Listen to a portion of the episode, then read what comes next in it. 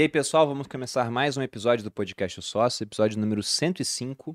Estou aqui, como sempre, com Malu Perini, minha esposa, host e rosto do podcast. Olá, pessoal, sejam bem-vindos a mais esse episódio histórico, eu diria. Dos camaradas. Os camaradas.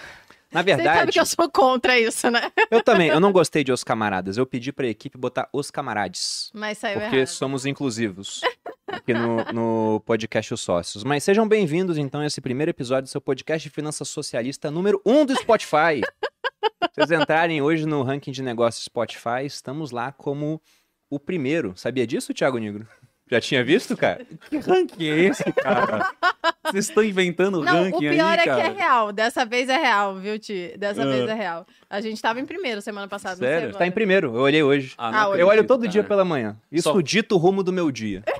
Vai ser um dia bom ou vai ser um, um- um dia ruim? Isso daí é um, é um sinal de que estão manipulando o algoritmo já, hein? Pode ser, né? Ai, Pode ai, ser. cruz. Uma auditoria no algoritmo do, do podcast do Spotify. Bom, Meu e qual o tema de hoje, Boludinha? Vamos ver se esse Cuidado povo consegue ou não. Cuidado com o que você Muda, pede. né? Desculpa. Posso ter cuidado, não ficar pedindo. Mano, não vai pedir uma auditoria no algoritmo do Spotify É, aqui. melhor deixar quieto.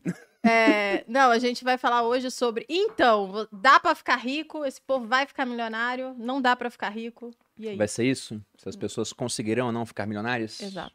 E estamos aqui com dois convidados que já vieram ao podcast Os Sócios. né? Um deles tem uma cadeira cativa aqui e me orgulha muito ver o quanto ele cresceu após passar pelo podcast em vários momentos. Está batendo 7 milhões de seguidores nas suas redes sociais. Estamos com o Thiago Nigro, sócio fundador do Grupo Primo, criador do canal O Primo Rico, host do Primocast, atualmente o segundo maior podcast de negócios do Brasil no ranking do Spotify. Thiago, meus parabéns por essa marca. cara. Mentor de negócios e autor do livro best-seller do Mil ao Milhão. Seja bem-vindo novamente ao podcast Sócios. Muito obrigado, é uma honra pra mim. Sempre que eu venho é como se fosse a primeira vez. Mas olha, eu, eu acho estranho esse negócio do algoritmo. Vou pedir é, uma auditoria, tá? Auditoria? Gostaria, é. Mas Acho que não vai ser. Não sei se vou me aten- atender, É, mas- eu acho que não. Não, talvez na Argentina alguém faça. Não sei, vamos ver. para com isso, Peninho. Sim. Tem que se controla, se controla, Peninho. Estamos aqui também com o Murilo Duarte, criador e sócio fundador do Favelado Investidor, projeto de educação financeira que já teve reconhecimento da Ambima, B3, Forbes, Exame e diversas outras mídias relevantes. É formado em contabilidade, faz parte da lista Forbes 30 Under 30, TEDx Speaker e criador do curso Money Club. Murilo, seja bem-vindo novamente ao Podcast Sócios. Muito obrigado aí pelo convite, é um prazer estar aqui. E fico feliz pelo crescimento aqui do podcast depois que eu vim aqui. É também. verdade. Olha lá. Correlação com certeza é causalidade, né? A gente tava assim, o Murilo veio, pá, Jesus. Porque explodiu. eu é vim bem no início do podcast, então teve um boom, mas Foi- muito obrigado não, pelo é, convite. Veio. Foi só uma vez que você veio. Isso. Foi. Foi no aí agora vai, ainda. vai crescer mais antigo. Você não agora. tinha vindo aqui nessa Não, sede ainda. nesse aqui ainda Caramba, não. não sabia que foi graças a você esse crescimento. Foi, foi um ponto ali da, da curva ali. Muito bacana, cara. Bacana isso, né? Bacana esses efeitos que a gente tá vendo aqui no podcast hoje. E antes de entrar na pauta, pessoal, quero lembrar para vocês que estão assistindo que hoje eu abri as inscrições para a 19 turma do meu curso de Educação Financeira, o Viver de Renda, um curso muito completo que tem por objetivo pegar até mesmo aquela pessoa que é completamente leiga quanto a finanças, dinheiro, juros, inflação e transformar essa pessoa numa investidora de verdade, capaz de tomar suas próprias decisões para proteger e aumentar o seu capital ao longo do tempo, pensando inclusive no processo de sucessão patrimonial. Então, você que não sabe nada, vai entrar no Viver de Renda e vai aprender a investir, montando uma carteira diversificada entre diferentes ativos, moedas, inclusive países. No módulo 5 do Viver de Renda, a gente fala bastante de investimento internacional. Para quem quiser conhecer o curso, fica o convite, o link vai estar aparecendo aqui na tela e também na descrição do vídeo. Bom, sobre esse ponto, né? Nós colocamos o título Você nunca será milionário. Inclusive, o time de edição deu uma zoada, que eles botaram assim em cima: com Thiago Nigro e Murilo, você nunca será milionário. A gente postou e agora não tem mais como corrigir. Né? Gente. Mas o que vocês acham disso? Realmente tem pessoas que são quase que predestinadas à riqueza e outras que nunca chegarão lá, não importam o que elas façam? Qual a opinião de vocês? Posso? Bom, é, eu, eu não acredito muito nessa coisa de ah, a pessoa tá destinada a ser multimilionária ou viver na pobreza pelo resto da vida. Eu acho que nesse processo existem diversas circunstâncias que vão influenciar para ela chegar lá ou não.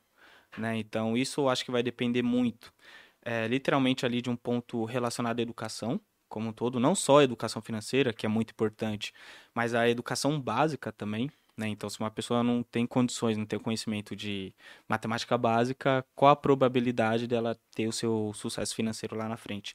É, e existem também circunstâncias relacionadas à própria, ao próprio país que ela vive. Né? Então, tem uma coisa que eu, que eu acredito muito que a, a, política como um todo, o sistema de, ter, de determinado país, pode influenciar sim, mas não vai determinar.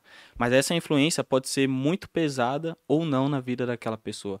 Então existe ali um, uma energia, um movimento muito grande que ela vai ter que fazer para superar essas barreiras. Né? Então existe sim o esforço pessoal, mas existem pontos do, do exterior, vamos dizer assim, que pode facilitar ou não para ela chegar ao sucesso financeiro. Cara, eu, é curioso, porque eu, de certa forma, acredito que sim. Eu acho que as pessoas, elas, elas nascem predestinadas, tá? É, a dificuldade talvez seja saber quem são as pessoas que nasceram predestinadas ou não. Né? Se a gente assume que o destino ele é uma direção e não um ponto final, é, eu acredito que tem pessoas que nascem predestinadas a serem muito mais ricas, né? Então, se você nasce num berço com muito mais educação, né, com condições financeiras, com amor, uh, com uma herança, né, já previamente construída, eu acredito que você está predestinado uhum. a ser mais rico, de certa forma. O ponto é que eu acho que existem vários caminhos para você chegar no seu destino. Um dos caminhos é um caminho onde você através de seu esforço pessoal e um pouco de sorte, vai acabar construindo mais patrimônio. Outro caminho é você chegar no seu destino com menos patrimônio e menos riqueza financeira. Qual é o ponto? O ponto é que a gente nasce, acredito, é, quase que numa esteira né, de produção. Então a gente é, nasce, é, estuda, entra numa universidade, se prepara para ser um bom funcionário e a gente segue o sistema. Mas o sistema ele nos prepara para sermos medíocres de certa forma. E se você for parar para pensar, hoje, né, eu estava puxando um, alguns dados, né, 6% da população brasileira faz parte da elite financeira. O que, que seria elite financeira? Seria você ter né, um, um, um, salário per capita de R$ 3.700. Caramba. Um salário per capita de 3.700 reais, numa renda familiar, onde você, dentro da sua família, tem ali mais ou menos 20 mil reais de renda, te torna um dos 6% dos brasileiros mais ricos do país, não é? Nossa. Então, assim, veja que você, é, perto da nossa condição, quando a gente olha para isso, isso é elite brasileira, não é? E na minha concepção, você não consegue ter uh, uma vida de extrema liberdade nesse patamar.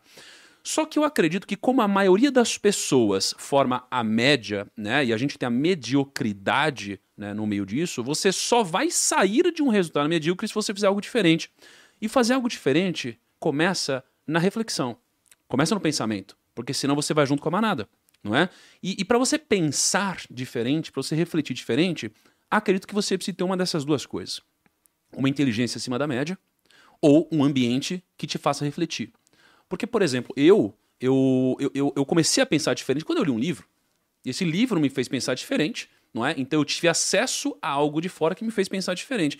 Pensar diferente começou todo o movimento que depois me fez escolher diferente. Muitas pessoas não têm acesso a algo de fora. E se as pessoas não têm acesso a algo de fora e também não têm uma inteligência acima da média, como que elas vão se refletir, vão refletir a ponto de tomar uma decisão diferente?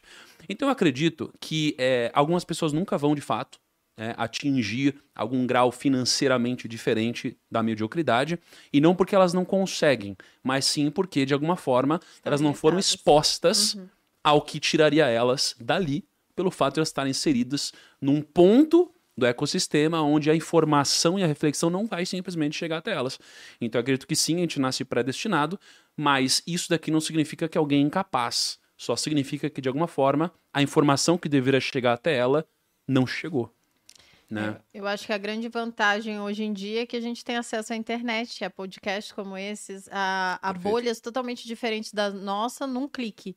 Então, se você está ali na internet, você consegue acessar pensamentos é, de pessoas que são marxistas, pessoas que são liberais, conservadoras, e, e trazer isso para sua vida de forma muito clara, né? E próxima, enquanto antigamente, como a gente não tinha acesso à internet, uhum. era mais difícil. Você tinha que, sei lá, mudar de cidade, mudar de ambiente, mudar de, de escola, de emprego. Então, realmente, era mais difícil. Eu estava conversando esses dias com o Bruno ontem ou antes de ontem, a gente estava falando sobre isso, como eu tive a sorte de conseguir é, permear por diversos é, grupos diferentes, porque eu fiz, eu vim de uma família de militares, depois eu fiz, é, eu fiz colégio militar, depois eu fiz colégio particular, onde as pessoas tinham uma, uma, uma condição financeira maior, depois eu fui para uma faculdade de ciência política, uhum. onde não tinha nada a ver, e depois eu comecei... Empreendeu a empreender e ter acesso a um monte de gente que tem que explode a minha cabeça ou sentar aqui no podcast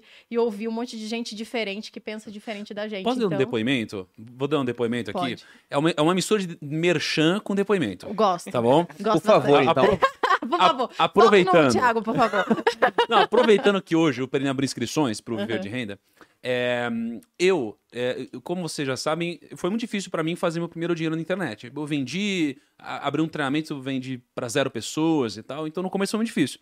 Aí tem uma época que eu me encontrei, comecei a fazer um dinheirinho uhum. vivendo, vendendo o meu treinamento.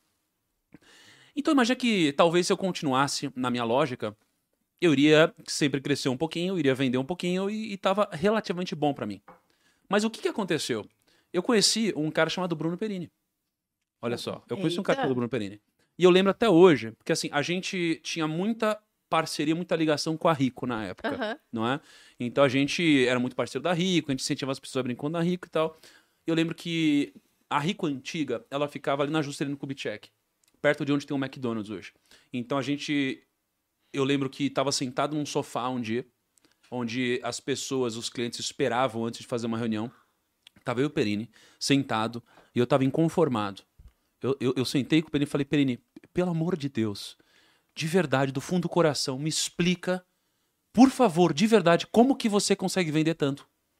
Eu perguntei isso, eu falei, Perini, do fundo do meu coração, me explica como você consegue vender tanto. Porque em números, o Primo Rico ele era muito maior do que o, o Perini, mas o Perini ele, ele vendia muito mais. Eu falava, como que isso é possível? Porque a lógica não bate, não é? Então, alguém me trouxe uma informação de fora. O ecossistema me permitiu conhecer alguém que continha informações que eu não tinha, não é? E na época, o Pereni me deu uma instrução, e uma das coisas que ele me instruiu foi o seguinte, é, Tiago, uma das coisas que a gente faz diferente de todos os treinamentos é porque a gente tem um grupo é, treinado por mim que responde todas as perguntas num grau muito profundo. Eu falei, caramba, sério? Como que você faz isso? Ele me explicou. Eu falei, nossa, é por isso que o seu treinamento é tão bom? Esse era um dos motivos. Uhum. E o fato do treinamento ser tão bom, e o NPS do Perini sempre foi muito maior do que o do meu milhão, hoje se igualaram um pouco mais, porque a gente aplicou coisas que o Perini ensinou, é, sempre fez ele ter um boca a boca muito grande. E a gente sabe que estatisticamente o que mais vende é o boca a boca. Sim. Como ele tinha um boca a boca muito grande, o treinamento dele sempre vendeu muito. Eu falei, caraca, sério? Que legal. Então, através de uma informação que veio de fora, eu pensei diferente. Então a reflexão não veio de mim, veio de fora. Mas se essa reflexão nunca tivesse vindo, de fora, talvez eu nunca tivesse mudado. Né? E isso aqui é um dos motivos que fez o Perini crescer tanto e vender tanto o verde renda. Porque hoje é um treinamento excelente. Eu já falei várias vezes, tem gravado aqui. Se um dia a gente brigar, vai estar tá registrado já. Mas é verdade. É, é muito. Sei lá, as pessoas são muito bem atendidas, o pessoal fica muito feliz. Então, é um, é um depoimento, mas é muito verdadeiro. Eu, Você eu me ensinou lá conversa. na época. Você eu lembra? também, porque eu lembro. você chegou em casa e me contou. Sim, pô. Thiago era, era já um, um, dos maiores do nicho, né? Era o segundo. Hoje, se você pega algumas redes, ele é o primeiro, né? E somando os seguidores, acho que fica em primeiro também. Chegou a passar a Natália. Um colado no outro. Enfim, já era um dos maiores. Eu não tinha tanto número. E o Thiago, ele realmente sentou e me ouviu para falar, cara, como é que você faz? Aí eu expliquei para ele... E aí, o Thiago, depois disso, ele começou a abrir o curso dele às 5 da manhã, igual eu fazia. Só que o Thiago era 10 vezes maior do que eu. Aí quando eu fui falar, minha turma vai abrir às 5 da manhã, o pessoal começou a mandar direct. Tá copiando o Thiago Nigro. Eu fazia primeiro, só que ele era muito maior. Parecia que eu tava copiando o Thiago. Mas assim como eu te ajudei, Thiago, você me ajudou bastante lá atrás também. Cara. Ah, chega da rasgação. Aí já Não, foi. mas eu vou falar disso em outro ponto. voltando não, voltando a. Vai, ficar, vai ficar segurando vela, Murilo. eu vou aproveitar. Em que momento eu entro aqui, tá Uma coisa que o, o Murilo falou. Porque, de fato, para algumas pessoas, né, não vou falar que é impossível, mas é muito menos provável Total. do que para outras. O Warren Buffett fala, né, que a gente coloca ele num, num, patamar de genialidade, e na minha opinião, com razão. Se você pega esse ano, né, o Buffett, a carteira dele está caindo 4%, sendo que metade é Apple, que está caindo 20%.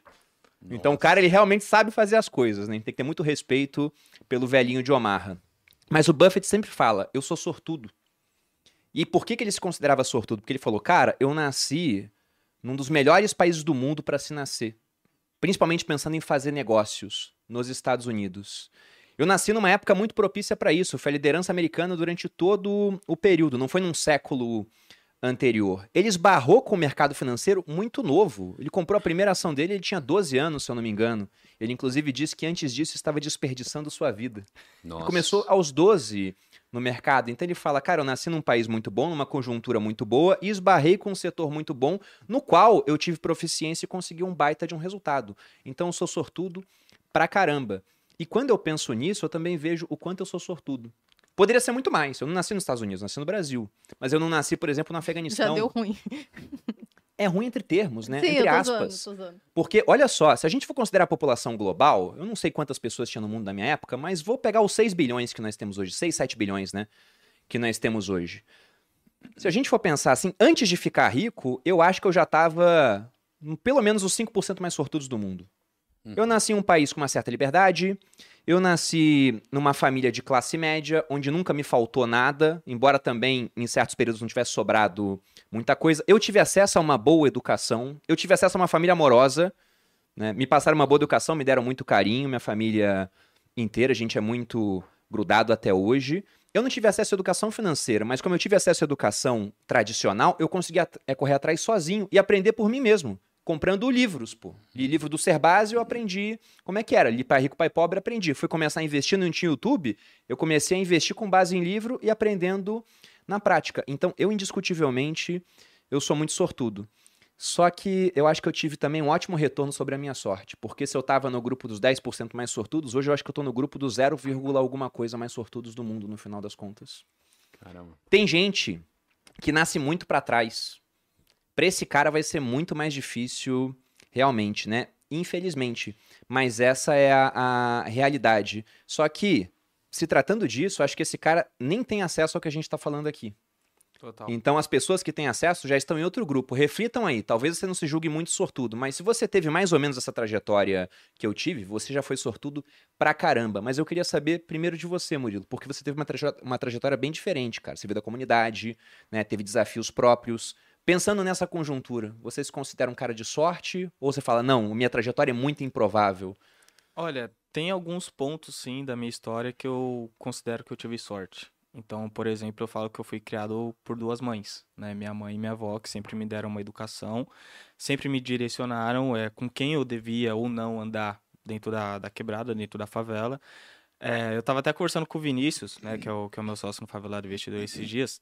Ele é muito ele... gente fina, aliás, viu, cara? Ele, ele é monstro, ele é monstro. Ele é o melhor lá. Quem aparece é o Murilo, cara, sinceramente. Ah, tem que aparecer alguém, aparece é. o Murilo. E eu tava trocando essa, essa ideia com ele, e ele falou um negócio assim, ele falou, cara, eu mesmo tive mais dificuldade que você, né, comparando ali, a gente saiu do, da me do mesmo local, do, do mesmo bairro. E eu acredito por eu ter, por exemplo, duas mães que me direcionaram e falou assim, pô, não quero você andando com fulano. Passava mês, fulano tava preso. Não quero você andando com ciclano. Depois, fulano, o ciclano Mulher tava foda, né? no Mulher meio da, aqui, das ó. drogas como todo. É, e até, eu conversando com o Vinícius, eu sempre estudei escola pública. Só que a minha escola pública não era na, no bairro que eu morava. Era em outro bairro que era meio classe baixa, assim, mas era, era pública. E eu acredito que só por eu ter ido por essa escola, eu já tive um certo, uma certa sorte muito melhor comparada às pessoas que cresceram na mesma condição, no mesmo bairro do que eu.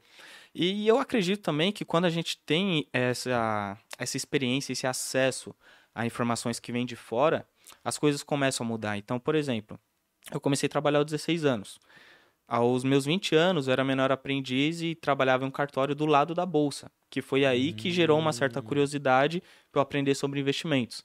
O meu sonho na época era trabalhar na bolsa de valores, porque eu acreditei, falei, pô, aqui que está o dinheiro, aqui que eu vou mudar minha vida, então quero trabalhar aqui. É, depois eu trabalhei, fiz um estágio em um, um, grande banco, né, o segundo maior banco aqui do Brasil, e depois numa multinacional que foi a KPMG. Então, cada ponto aqui de certa maneira, teve ali o meu esforço e dedicação, mas ainda assim teve um, um, um ponto de, de sorte. né? Que eu soube aproveitar e soube multiplicar através hoje do, do próprio favelado investidor. E aí o, a reflexão que eu sempre deixo pessoal é que se a gente identifica essa sorte que nós tivemos, a gente tenta fazer a sorte na vida das pessoas também. Porque assim como no início mesmo, quando eu comecei a estudar sobre investimentos, acompanhava o Thiago, acompanhava você, a Natália, vocês de certa maneira fizeram uma, um pouco de sorte na minha vida, a ponto de em 2019 eu criar o Favelado Investidor.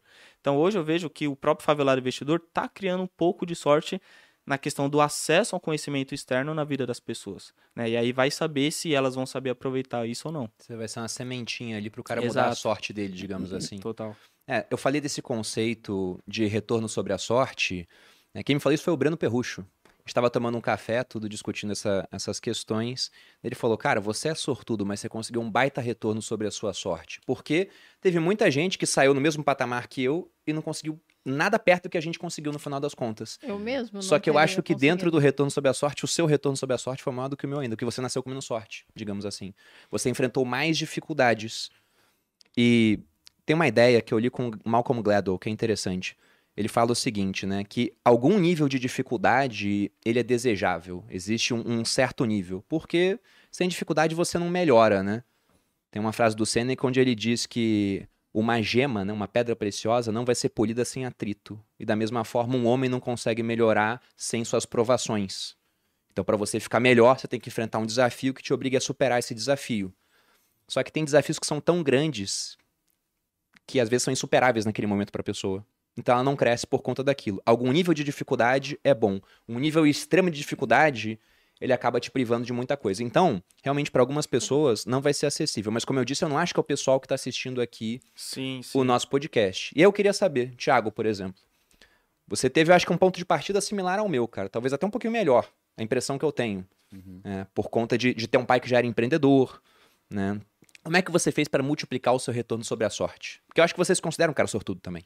Totalmente.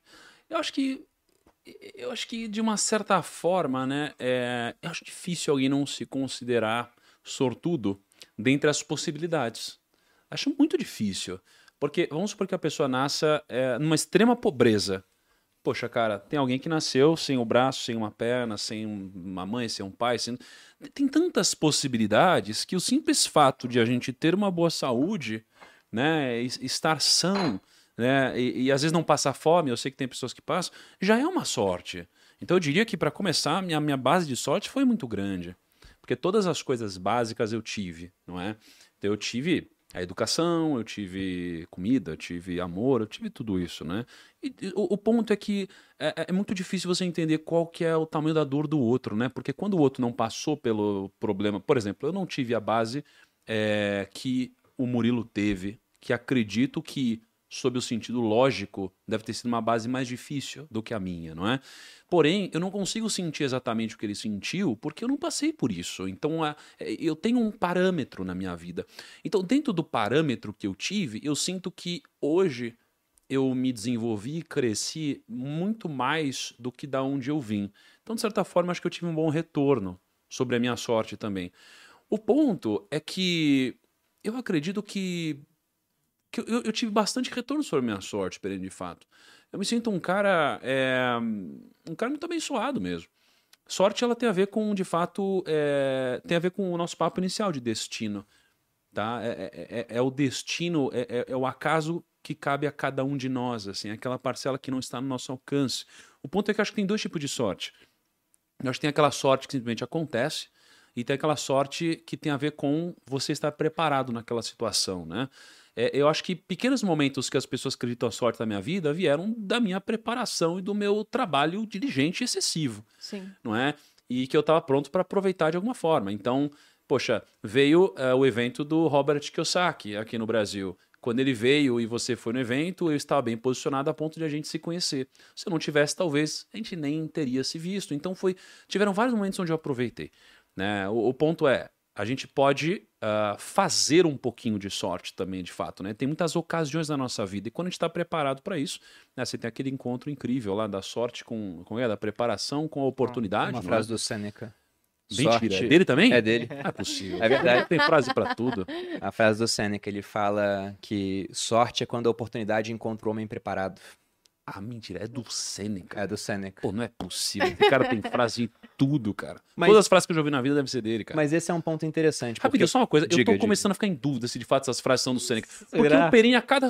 Qualquer coisa que você fala. Sêneca. "Hum, eu vou te falar um negócio do Sêneca, então. O segredo é trabalhar. Mas, porra, não é possível que veio do Sêneca Eu vou te também. falar uma Ah. outra frase do Sêneca também. Ele fala: tome cuidado com o que você vê na internet. Nem tudo é verdade.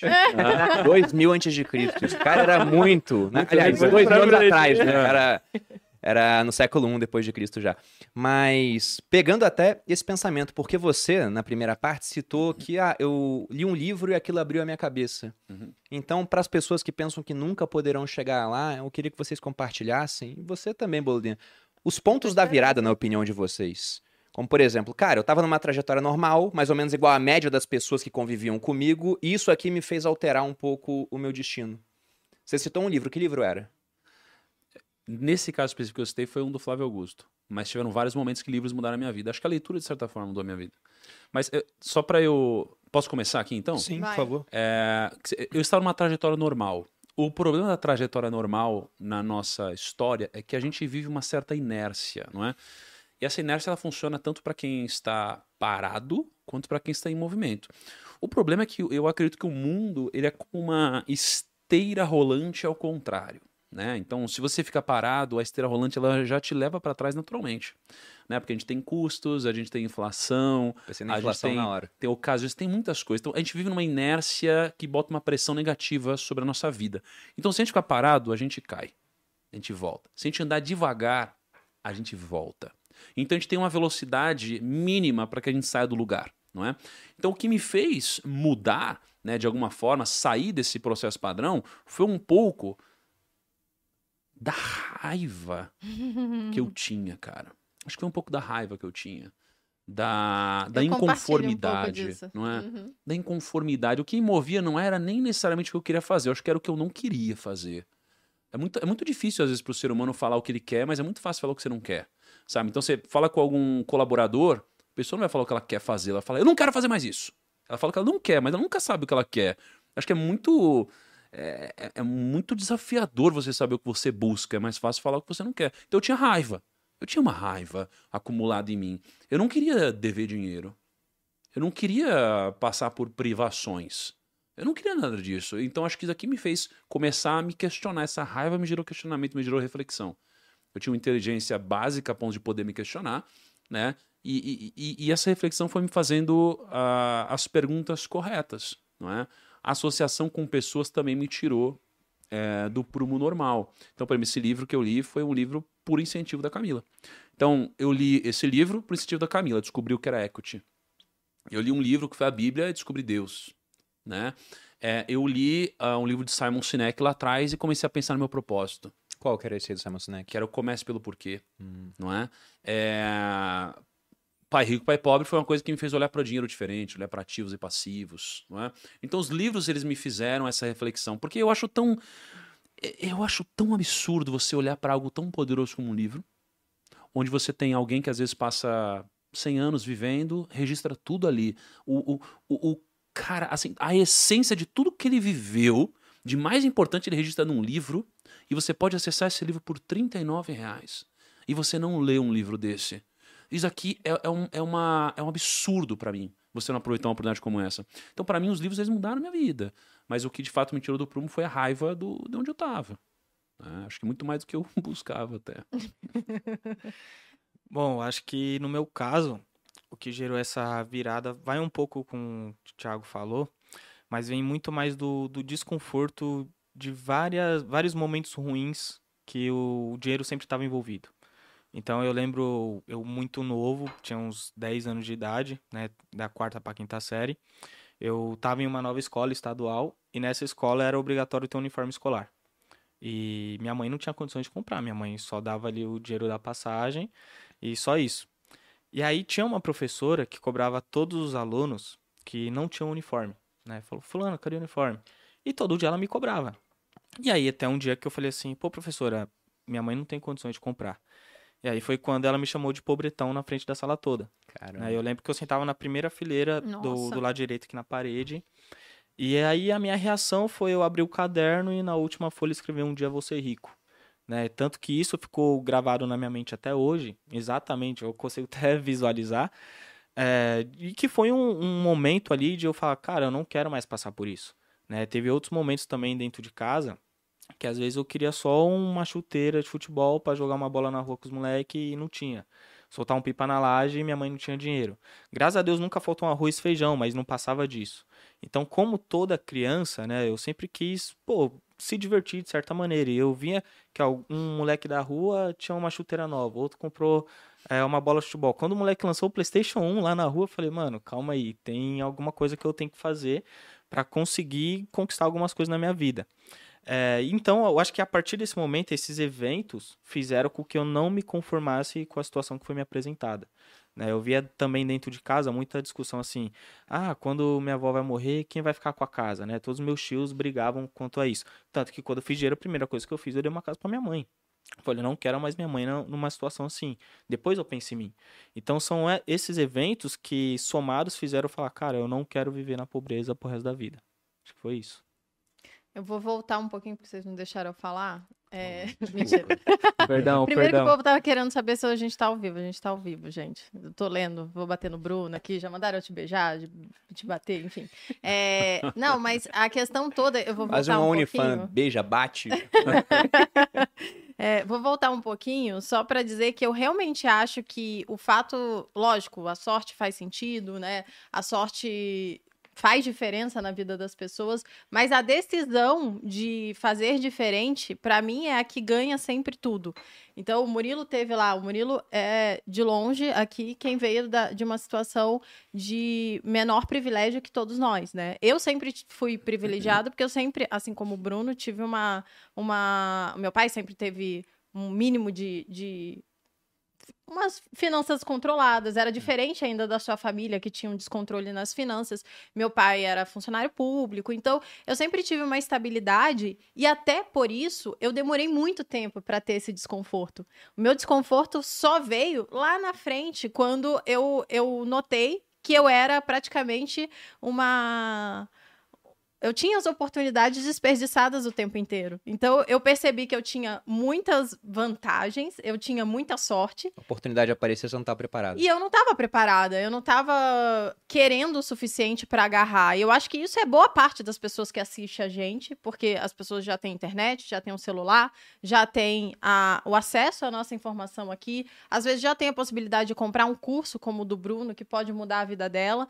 E, e vai fazer toda a diferença. E ter acesso a pessoas pessoas, mentes como as nossas aqui, que poxa, cada vez a gente traz uma pessoa diferente aqui no podcast e traz um insight diferente que pode agregar na sua vida e fazer você mudar a direção. Então, eu acho de fato que as pessoas nascem mais privilegiadas que as outras, mas isso no final das contas, não muda nada se você não tiver a vontade de ir lá e fazer diferente. Como, por muito tempo, eu não tive, porque eu estava literalmente acomodada no mesmo lugar e desperdiçando toda a minha sorte e as minhas vantagens por nada, porque né, eu já tinha muita, já tinha o suficiente ali para ter um certo conforto. E até, não sei quem fala isso, acho e que quando a... mudou? Que a Debs aqui no que fala isso, que a zona de conforto é uma das zonas mais desconfortáveis que existe, porque você fica no mesmo lugar e se você notar, e a gente, provavelmente todos vocês aqui têm essa sensação de quando a gente volta para onde a gente teve lá as nossas a nossa infância ou adolescência, parece que todo mundo está vivendo a mesma coisa a mesma vida e não mudou nada. E a gente já deu a volta no mundo, sei lá, cinco vezes, já fez um monte de coisa diferente, já mudou de profissão, já mudou de rumo. Eu acho que o que mudou foi, de fato, ter acesso a pessoas que pensavam diferente e mostraram que a realidade podia ser diferente. Quando mudou? mudou. Foi no, no naquele evento da, das vendas, foi a primeira virada Era um, de chave. um evento que ele pega o livro Segredos da Mente Milionária e eles fazem. Na verdade, é? o Segredos da Mente Milionária. Deus é um livro lá? que pega um evento e transformou em, um, em, uma compilação. Mas é um evento focado em vendas. Eu achei bem ruim, mas mudou, de fato, a, a minha história. Porque foi a primeira vez que eu falei: caramba, olha esse, esse povo tá aqui vendendo pra caramba e eu tenho vários bloqueios com venda. Uhum. E... Se o evento ruim lota, imagina se fizer um bom. Imagina se fizer um bom. E eu acho que. E depois é, foi o acesso, o convívio com gente que fazia dinheiro e gente que era boa, mas gente que não era tão boa assim. E fazia dinheiro, e fazia coisas é, que mudavam a vida das pessoas por detalhes. Daí eu falava, caramba, essa pessoa tá aqui, ela só se propôs a fazer algum, algo diferente, algo com um tempero a mais, um envelope diferente, e já tá mudando a vida de um monte de gente. Então, acho que foi aí que começou a mudar. E também, eu, eu tenho que falar sobre isso, que foi o meu canal no YouTube que eu fiz sem pretensão nenhuma, várias vezes aqui. O Bruno já contou essa história que ele tinha, ele via, ele, tinha, ele era mais visionário que eu, e eu tava ali só trabalhando no meu, fazendo, porque eu gostava, muito mais por quase um hobby, né? Porque eu tava lá fazendo e aí eu comecei a mudar a vida de muita gente. Eu falei, caramba, só por eu estar tá aqui fazendo algo que eu gosto e eu tô mudando a vida de, de várias pessoas. As pessoas emagrecem, as pessoas se tornam mais produtivas só por meia dúzia de palavras que eu falei, porque eu me propus a estudar um pouquinho e falar isso de uma forma acessível. Então acho que foi essas algumas dessas. Essa foi algumas das dos Essas momentos. Mas ó, mas tem um negócio aí que você falou. Você uhum. falou, pô, o evento ruim e tal. Mas você mudou através daquele evento. Foi? Mas por quê? Porque você tinha uma cabeça de empreendedora. Não Porque... tinha ainda, cara. Não sabia? tinha, eu era muito Não, de... olha, mas você tinha uma semente Sim, empreendedora. Tinha, Sabe por tinha. quê? Porque você foi no evento. Você não gostou do evento. Uhum. Mas você olhou pra galera mudando e o pessoal vendendo e lotando o evento, você falava, você estava olhando para aquele evento sob a ótica do produtor, não do consumidor. Isso é ser empreendedor. É, não, eu tá, isso com certeza. E o Bruno que plantou essa semente em mim, na verdade. Eu ah, acho que eu... essa foi ele falou: "Caramba, olha só, você tá odiando isso aqui, mas olha só o que os caras estão fazendo". Ah, então, eu... É, eu tive a vantagem, eu Peguei um bom solo agricultável, mas eu coloquei a semente realmente. Era assim: "Amor, os meios de produção têm que pertencer a quem dela? Ao Estado, deu. Não. Iniciativa privada. Entendeu? Vamos produzir. Meu Deus do céu. Ai, Jesus. Não, eu tô brincando muda, nessa parte. Muda de, de Mas eu perguntei desse ponto, assim, do, do, ponto da virada, pelo seguinte: tem um, um, autor que eu aprendi muito com esse cara lá atrás. E quase tudo na vida vem com juros compostos, no final das contas, né? É, o investimento mais importante, provavelmente é aquele primeiro que você faz, porque te ensina a investir. Por mais que hoje eu possa investir muito mais do que eu investi lá atrás, se eu for pensar no mais importante, foi o primeiro que eu fiz. Relacionamento também. A gente tem 12 anos juntos. O relacionamento hoje é muito melhor porque são juros compostos de relacionamento acumulados ao longo do tempo. É então, esse cara né? não é uma pessoa que eu leio hoje, mas lá atrás ele me fez muito bem, que era o Tim Ferriss. Se eu for pensar no meu primeiro ponto da virada, que pegou a média das pessoas das quais eu fazia parte e me colocou um ponto acima foi quando eu li um livro chamado, de, é, chamado Trabalhe 4 Horas por Semana. Que é uma mentira o título. Você não vai trabalhar 4 horas por semana nunca na sua vida, né? É. Mas lá ele falava sobre ter um negócio pela internet. E foi a primeira vez que eu tive uma semente plantada na cabeça falando, cara, se um dia, né, você for empreender, começa pela internet. O custo é mais baixo e a escala pode ser gigantesca se der errado, você perde pouco. Se der certo, você talvez mude de vida. Então foi lendo esse cara que eu tive essa primeira semente. E depois eu li um outro livro dele, que era um livro que falava sobre como hackear o corpo, digamos assim. Era o 4 horas para o corpo. Falava sobre alimentação, sobre treinamento físico, como ganhar mais massa magra em menos tempo. Era bem interessante. Tinha umas coisas totalmente piradas lá, né? Ele falava sobre uma rotina de sono onde você dormia a cada duas horas, 20 minutos. Uberman Sleep. Se você tentar isso, vai se ferrar inteiro. Tá? Mas Lá no 4 Horas para o Corpo, ele começa num ponto muito interessante. Ele pega um grupo de empresários que estava fazendo uma visita no Japão. E era um grupo de pessoas muito bem-sucedidas.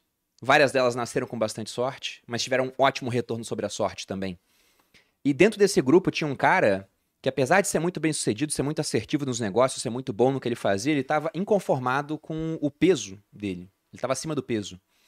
Só que ele não fazia nada para mudar. E quando que ele decidiu mudar? Foi quando ele entrou numa loja e foi provar roupa e não ficava bom. Entrou em outra, foi provar roupa e não ficava bom com os amigos dele. Aí uma hora os amigos entraram numa última loja e ele falou: "Não vou entrar, porque nada que eu visto fica bom".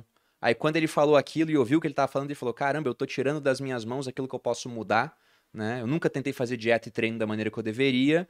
E eu sou um cara muito bom em várias coisas, estou falando que eu não consigo fazer isso. Ele falou que aquela, aquele ponto mudou a trajetória dele. Depois tem uma foto dele de antes e depois no livro, mostrando ele bem acima do peso e depois ele magro. Ele chamou de aquilo momento. de momento Harajuku, que era o bairro do Japão onde se comprava As roupas. Então, se eu volto no tempo e vejo esses momentos Harajuku que eu tive, assim, que foram pontos da virada, eu consigo identificar alguns. Meu primeiro investimento foi um ponto da virada, porque eu entrei num mercado que é ultra lucrativo ao longo do tempo, que é o mercado de capitais.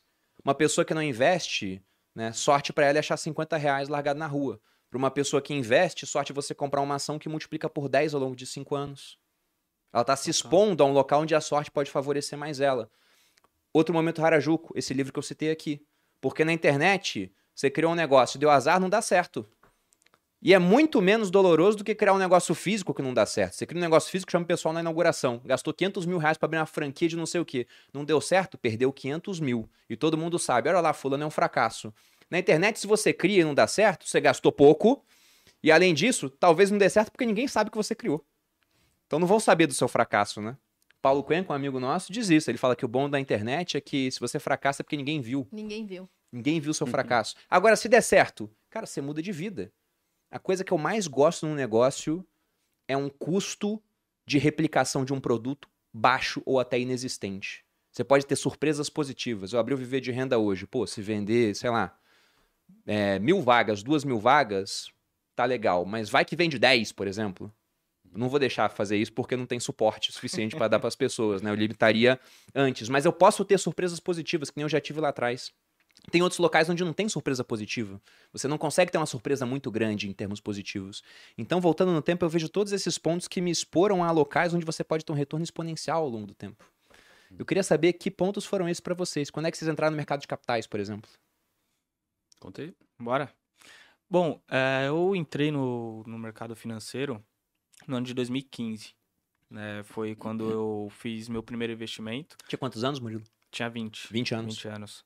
Eu era o menor aprendiz no, no cartório, que eu falei do lado da Bolsa de Valores. E eu lembro até hoje, foi o mesmo ano que eu iniciei minha faculdade de contabilidade. Paguei ali a mensalidade, sobrou 40 reais no meu salário. Aí eu falei, mano, o que, que eu vou fazer com 40 reais? E aí eu fui numa livraria, ali no, no Shopping Light, e comprei meu primeiro livro relacionado ao mercado financeiro, que era sobre tesouro direto. E ali eu entendi que com pouco dinheiro eu poderia investir, era mais seguro do que a poupança, toda aquela situação. Eu falei, pô, isso aqui é acessível.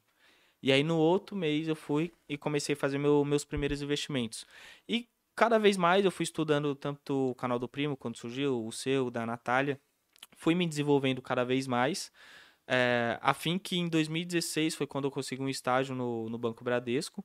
Né? E ali o meu salário foi para R$ 2.500. Então eu sobrevivia com 680, foi para R$ 2.500. Falei, agora eu tô milionário. Tô agora rico. Já, já era, tô rico. E aí eu cometi um erro que eu vejo que a maioria das pessoas acabam cometendo quando começam a ter uma renda maior. Que é sair comprando tudo aquilo que sempre sonhou sem ter um controle financeiro efetivo. E comigo não foi diferente. Até assim, né, Murilo? É, exato, exato. Nossa, caiu 2.500. Paguei a faculdade, agora tô assim, tipo isso. e, e aí eu lembro que aí eu paguei a faculdade, gastei um dinheiro lá que, que não tinha que gastar, eis que veio o cartão de crédito e o cheque especial. Né? Eu tinha uma noção do que que era, tal, tava evoluindo nessa parte, mas nunca tinha usado mesmo. E aí eu lembro que no outro mês eu acabei gastando todo o dinheiro, aí eu falei, pô, eu esqueci de pagar a faculdade.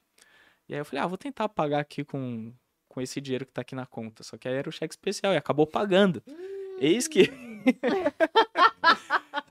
eu sei que no final eu tive uma dívida de 5 mil que virou 20 mil reais. Caramba. Em menos de um ano. O que tava nas alturas também, em 2016. E aí eu falei, pô, eu preciso fazer mais dinheiro. Foi quando eu criei um, um Instagram, que era MV Outlet na época, que era Murilo e Vinícius. Então eu e Vinícius já tava desde sempre caminhando junto. Juros compostos da relação de vocês. Né? Ah, na sociedade, tempo. na sociedade, deixar claro isso aqui. E, e aí a gente começou a fazer renda extra, consegui quitar essa dívida em um ano. E eu falei, pô, agora eu tenho que evoluir muito mais a parte de multiplicar o meu dinheiro do que só ficar aqui subtraindo e pagando dívida. E aí foi quando eu comecei a investir um pouco mais em bolsa, isso já era 2017, né, início de 2017, e continuo investindo até hoje. Né? Fui diversificando, fui expandindo, fazendo mais dinheiro para investir cada vez mais, que é o que eu acredito no, no longo prazo. Cara, só é um momento. Não era a Puca, né? Harajuca. Harajuca. Harajuca ou é o momento que a gente entrou no mercado? Então, a gente já citou alguns, né? Que você falou do livro, por exemplo. Tá. Mas é porque eu acredito que esse momento de entrada no mercado é um momento que muda a vida pelo seguinte. Pra pessoa ficar rica, Uhum. né, ou ela vai ter que trabalhar muito durante algum tempo, Sim.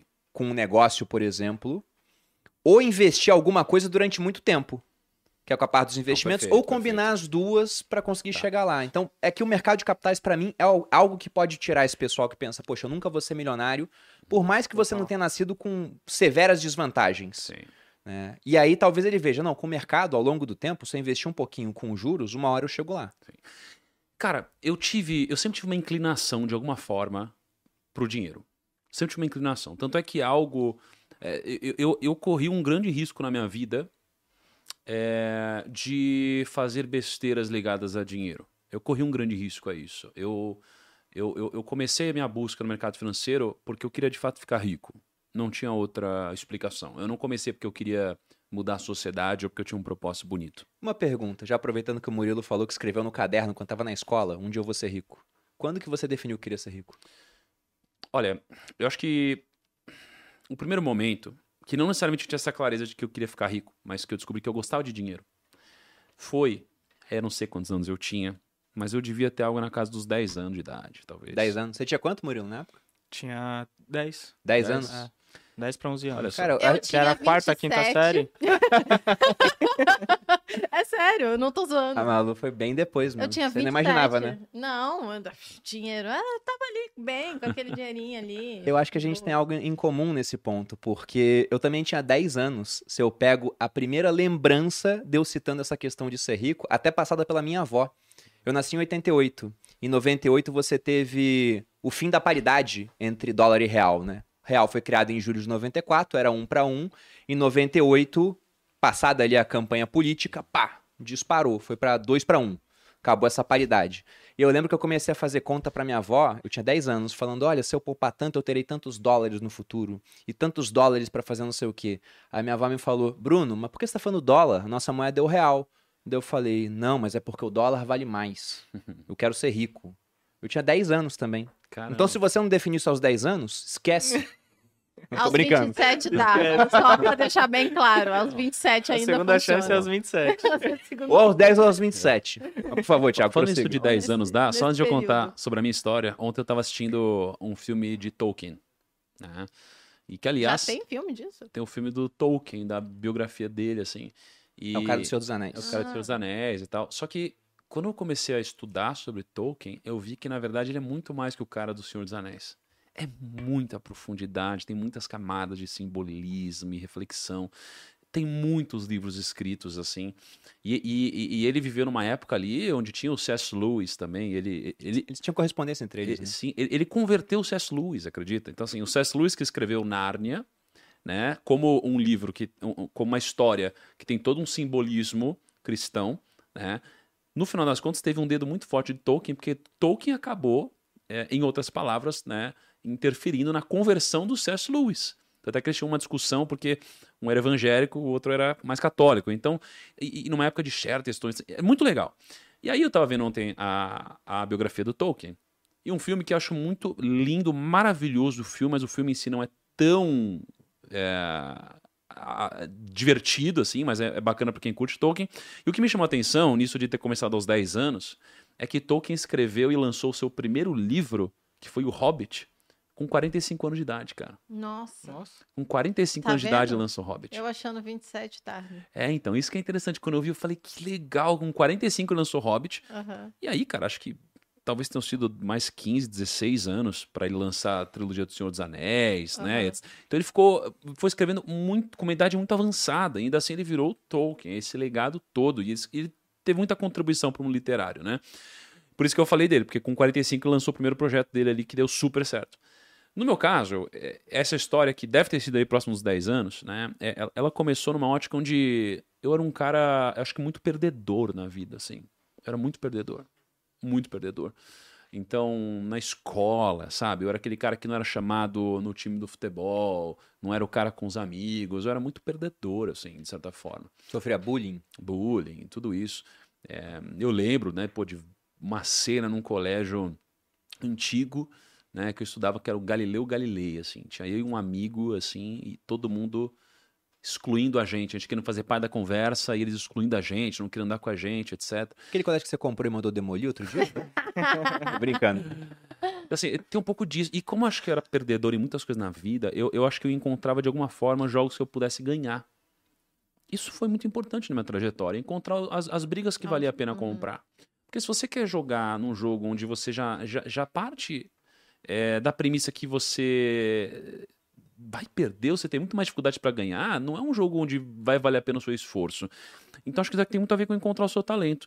E mais ou menos aos 10 anos, eu lembro que a minha mãe, ela ia pagar uma funcionária lá de casa, né? E ela deixou uma nota de 100 reais na mesa. E eu lembro que eu olhei para essa nota de 100 reais por algum motivo. E eu queria essa nota para mim. Eu nem sabia o que representava 100 reais, mas eu queria essa nota para mim. Aí eu falei, mãe, me dá esse dinheiro. Me dá essa nota. Ela, não, Tiago, você tá louco? Imagina um menino de 10 anos, 100 reais, tá louco? Uhum. Aí eu, não, me dá esse dinheiro, me dá esse dinheiro. Ela, não, não. E eu comecei a chorar na época. Eu falei, não, mas eu quero esse dinheiro, eu quero esse dinheiro e tal. Aí meu pai veio e resolveu a situação, não me deu. Mas eu lembro que ali eu comecei a gostar de dinheiro. Eu comecei a gostar de dinheiro. Eu nem sabia exatamente o que ele representava, mas eu sabia que era dinheiro, era um sinônimo de alguma coisa, de um jogo, de poder, de poder de compra, de alguma coisa. E aí eu fui crescendo. E eu, eu sempre fui muito novo nas coisas que eu fazia, não é? Então, eu, eu sempre fui adiantado na escola, é, eu faço aniversário em outubro, e eu entrei na faculdade muito cedo. Quando eu passei no vestibular, eu devia estar ali com 16 anos para 17 anos. Eu comecei a faculdade muito cedo, eu lembro que eu vi uma palestra de alguém falando sobre análise técnica na época. Né? E quando eu olhei para aquilo, e eu lá com meus 17 anos, e um cara que já assistia filme de mercado financeiro, querendo ser o cara do filme, que ficava rico, é, eu, eu pensei o seguinte, eu falei, eu quero trabalhar no mercado. Eu peguei um dinheiro, né, que os meus pais tinham deixado para mim, fui investir, e eu perdi esse dinheiro. Aquela história que todo mundo já conhece, perdi uma semana. E aí eu falei, pô, peraí, não é possível, não é possível, tem gente que fica rica, esse jogo é o jogo que eu preciso ganhar. Eu, olhava pra isso como um jogo, basicamente. Eu queria ficar rico. E aí eu peguei essa grana e eu comecei a estudar, e eu falei, caramba, foi por isso que eu errei. E aí continuei investindo. E aí, é, eu muito cedo, eu, eu, comecei a fazer alguns investimentos num fundo da geração futuro, na época. E aí eu conheci um assessor, na época, que era um assessor chamado Sullivan. E ele todo de terno, e eu jovenzinho e tal, e ali começando, comecei a, a, a pagar uns boletos de 300 reais por mês ali para investir, comecei a entender aquilo. Eu ia na Paulista, num prédio gigante, e, e eu sempre ia lá um monte de terno, eu falo, caraca, é isso que eu quero para mim, eu quero estar tá aqui. E eu na faculdade há 17 anos, né? Aí foi passando o tempo, falei, eu quero trabalhar no mercado financeiro. Eu comecei a fazer entrevista e tentar me aplicar para todas as vagas. É, com 17 para 18 anos. E eu tinha começado na faculdade, então não passei em nenhum lugar, nenhum banco de investimentos. E aí eu comecei a, virar virei garçom, virei aquela coisa que todo mundo já sabe, comecei a trabalhar de barman e tal, de noite, de madrugada, comecei a juntar dinheiro. E ninguém queria me contratar no mercado financeiro, eu achava um absurdo, porque eu olhava pro lado e falava, cara, eu vou ser o cara mais aplicado do planeta, ninguém vai trabalhar mais do que eu nesse lugar, eu vou ganhar esse jogo. E eu queria ganhar, eu queria ficar rico, eu queria crescer, e não tinha ninguém que queria mais do que eu, assim.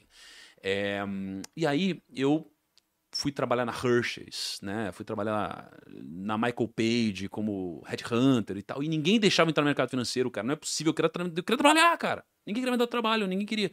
Aí eu me ligaram uma vez uma oportunidade para eu empreender, para eu virar um assessor de investimentos. Numa época onde tinham 500 assessores no Brasil, nem tinha esse nome. Aí eu falei, eu vou trabalhar aqui. Quanto que é o salário? Aí eu descobri no primeiro dia que não tinha salário. Aí a oportunidade vem, né? É. Eu falei, pô, mas como você não tem salário? Não, não tem salário, toma aqui. Eles me deram um cartão com meu nome, Thiago Negro, eu tenho até hoje. Thiago Negro, a corretora da época e tal. Eu falei, cara, e agora, como eu ganho dinheiro? Você precisa prospectar pessoas. Eu falei, não é possível. Mas eu sei investir e tal. Eu falei, é, mas você vai ter que prospectar. Eu fiquei sete anos prospectando pessoas e ajudando pessoas a investirem. E aí foi quando eu ganhei dinheiro de fato, né? Até o que, o que me faz olhar para como algumas pessoas têm uma narrativa fracassada. A maioria das pessoas vão ser fracassadas financeiramente. A maioria das pessoas, infelizmente. Mas a maioria vai. É só você ver, por exemplo, as narrativas das pessoas que dizem que, por exemplo, eu fiquei rico vendendo curso. E que falaram que você também ficou rico vendendo curso, etc. Uhum. Primeiro que não tem nenhum problema nisso. Porque se fosse um curso de. Uh, se fosse um professor né, ensinando, sei lá, educação financeira na escola, ia ser nobre. Mas quando você vira um curso e você ganha dinheiro, parece que isso é horrível. É uma narrativa que, já que as pessoas não conseguem enriquecer, elas querem transformar você num fracassado e pegam uma narrativa que é confortável para elas, para que elas justifiquem né, a própria falta de sucesso que elas têm na Uhum. vida.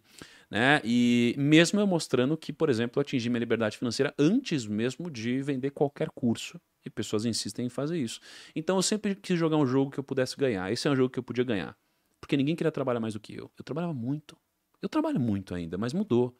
Eu chegava muito cedo, cara. Eu lembro que eu chegava lá no escritório de manhã, eu olhava pra lá, não tinha ninguém no escritório. Tiago, você trabalha esse tanto hoje, só pra te avisar. Trabalho, obrigado. Mas, cara, é isso.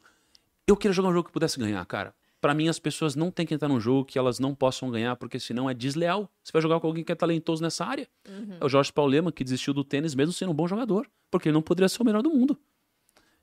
Então, é isso. Vê um pouco daí, cara. Mas um- vontade. Uma coisa boa do mercado de capitais, por exemplo, e até pegando esse exemplo do Jorge Paulo Leman, isso tá no livro Sonho Grande. Pelo menos eu li lá, deve estar em vários locais no final das contas. Mas ele, como você disse, era um ótimo jogador de tênis, mas ele pensou, eu vou ser um dos melhores do mundo nisso? Não. Aí ele saiu. E aí talvez você pense em casa, poxa, mas eu vou estar longe de ser um dos melhores do mundo nos investimentos. E provavelmente sim. Mas se você acha que o Warren Buffett é o melhor do mundo nos investimentos, compra uma ação da Berkshire Hathaway. Aí ele trabalha pra você no final das contas. Eu, eu fico olhando o esporte e vejo o quanto o esporte ele é ingrato com o segundo lugar, por É exemplo. muito. Total. Você pega uma corrida de 100 metros, aí um cara faz pra 9.5, o outro faz pra 9.51. O 9.5 é a medalha de ouro e leva quase todos os patrocínios. O 9.51 é a prata e fica com uma fração do que o primeiro colocado ganha. Felizmente, nos investimentos e também no mundo dos negócios, não tem um pódio. Todo mundo. Vai ter o cara que vai, se tivesse um pódio, seria o mais rico do mundo. O Elon Musk lá, o, o Jeff Bezos, né? Ficam o tempo todo trocando um com o outro. Mas e daí, cara? Você pode ser o, o nonagésimo lugar e tá muito bem no final das contas, porque não tem essa disputa onde é, o vencedor vai levar quase tudo desse ponto. Até tem se pensar em magnitude de dinheiro, né? Uma parte do dinheiro no mundo tá na mão de poucas pessoas. Mas mesmo assim, tendo uma fração micro, você já tá muito melhor do que um cara que não acessa o mercado de capitais ou não empreende no final das contas. E você? Não, eu Mercado de capitais. Ah, 27 é, é anos? essa minha dica do mercado de capitais. Como eu entrei no mercado de capitais? O Bruno entrou e eu só tava lá do lado dele, daí eu fiz dinheiro e ele foi lá e investiu pra mim. É verdade. Essa é uma mas, boa mas opção. você me apoiou em tudo que eu fiz no mercado. Não, com certeza. Não, a verdade, o pessoal pergunta, inclusive, se eu entendo alguma coisa. Eu entendo um pouco, óbvio. Primeiro, porque eu tô sentada aqui há 104 episódios, então eu já ouvi bastante falar sobre isso. Segundo, porque quando o Bruno vive- é, fez o Viver de Renda 1, eu estava no mesmo ambiente que ele, então eu assisti a gravação do curso, não tive como não assistir, era impossível porque a gente morava num lugar que era pequeno e eu ajudava nas gravações. Depois, quando ele regravou, boa parte do curso eu também assisti. Depois eu assisti, inclusive, o início das aulas e tal, porque eu quis, eu queria ver como é que tava e tudo mais.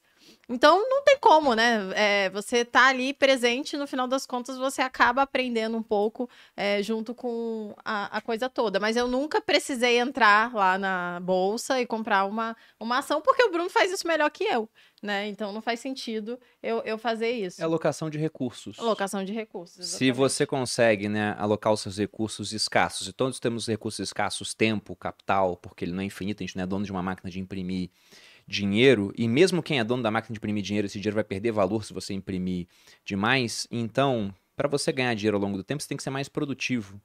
E para isso, se você alocar melhor o seu tempo, né, você vai ter um, um resultado melhor. A Malu ela podia aprender a investir, alocando o tempo dela nisso, ou usar o tempo dela para outras coisas, como produção de conteúdo, e passar a parte dos investimentos para mim. E acabou que deu muito certo fazer esse tipo de coisa. Mas uma coisa é certa, eu sei o básico para que, se no futuro, por algum motivo, eu precisar conseguir averiguar se o trabalho de alguém está sendo feito a partir do meu dinheiro, por exemplo, eu, eu contrato alguém para poder investir para mim. A pessoa vai me apresentar, eu dificilmente alguém passar a perna em mim. Dificilmente vai me apresentar assim coisas ruins, oportunidades ruins, e eu vou falar: "Ah, beleza, faz aí o que você quiser, que eu não sei nada, porque eu já aprendi o básico. Eu acho que todo mundo deve saber o básico sobre bastante coisa, principalmente coisas que influenciam diretamente na sua vida. E o investimento e o seu dinheiro, né, a forma como, como o seu dinheiro é alocado, você precisa ter uma noção básica. Por isso que eu acho que também o viver de renda, hoje eu tô muito jabazeira. O viver de renda é de fato um curso que todo mundo deveria fazer e que é como se fosse uma educação básica para sua vida, um conhecimento que você vai adquirir, vai ter para você para você levar, independente se você vai investir o seu dinheiro sozinho ou não. Mas é um desperdício não investir o seu dinheiro, pelo menos uma parte sozinho, depois do Sim, curso. Tá? É a gente vai muito além do básico. Mas agora entrando em outro ponto que eu acho que pode mudar a trajetória das pessoas. Falamos de investimento de mercado de capitais, onde vai demorar mais, no final das contas, principalmente a pessoa que ela pega parte do salário para investir, e tem uma outra área que ela costuma ser exponencial quando as pessoas têm sucesso, que é o mundo dos negócios. Quando vocês despertaram para, olha, eu tenho que ter um negócio, não adianta só ter um emprego, para ficar milionário realmente no prazo que eu quero e não num prazo longo, que é o que vai acontecer com o investimento, eu preciso empreender. Cara, é, quando eu, eu e o Vinícius nós criamos o Favelado Investidor, em 23 de março de 2019. Né, a gente criou ali com, com o propósito inicial de receber um AdSense do, do YouTube, né, futuramente pegar algum alguma publicidade, parceria com alguma corretora.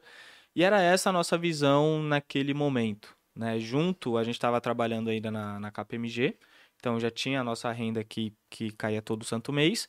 E a gente pensou, pô, vamos fazer uma espécie de renda extra até o momento, é, através do, de um canal no YouTube. Só que eu lembro que quando a gente fez nossa primeira publicidade para uma corretora, que a gente fechou uma nota fiscal de 25 mil reais. E aí eu olhei assim, eu falei, tá, eu demoro quase o ano todo para receber isso daqui.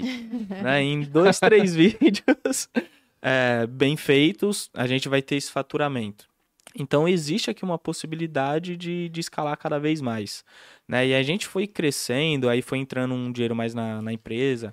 E a gente entendeu que onde nós queríamos chegar, a gente tinha que somar três coisas. E é isso que eu sempre falo pro pessoal que quer enriquecer, né? Então, o primeiro ponto foi que eu trabalhei lá atrás, em 2016, foi lidar com o meu dinheiro, educação financeira na base, né? Gastar menos do que ganha, toda, toda essa questão. Em segundo lugar, vem os investimentos, que é multiplicar parte daquilo que você consegue poupar e é, dobrar o seu patrimônio, triplicar no, no longo prazo. Em terceiro ponto, é fazer mais dinheiro. Eu entendo que algumas pessoas não têm um perfil de empreendedor. Uhum. Isso eu entendo perfeitamente, não, não fico falando, ah, todo mundo tem que empreender. Eu concordo. Não, tem pessoas que falam, pô, Murilo, eu prefiro aqui meu concurso público ou na empresa que eu trabalho, tem um ótimo salário, é isso. Eu falo, beleza, é o seu perfil. Mas existem pessoas que também têm um grande incômodo interno de falar, pô, não quero ficar aqui dentro dessa empresa, quero ter meu próprio negócio, minha liberdade. Com isso vem muita responsabilidade também, né? Porque você vai ter uma responsabilidade com a vida das pessoas, dos colaboradores que estão ali contigo. E a partir disso você tem um poder de fazer muito mais dinheiro, né? Porque você está vendendo, além do seu serviço ou produto, você está vendendo muitas vezes um valor agregado, por exemplo, no meu caso hoje, que está ligado na minha imagem, o meu conhecimento coisa que às vezes não era possível dentro de uma empresa. Então, quando eu identifiquei isso junto com o Vinícius, e aí eu lembro que, nossa, nosso primeiro produto foi um, um Close Friends. Né? A gente nem tipo, sabia. Tipo OnlyFans? Só que no Instagram e sem, sem coisas é, ilícitas, vamos dizer assim. Né? Mas assim, eu lembro que a gente fez o, o primeiro lançamento.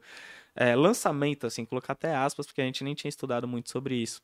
Cara, a gente tinha feito, sei lá, 8 mil reais num sábado para domingo. Eu falei, mano, eu só tô vendendo aqui uns melhores amigos, vamos dizer assim. E as pessoas estão reconhecendo isso também. Então foi a partir disso que a gente foi aprofundando cada vez mais nesse meio de, de empresa como um todo.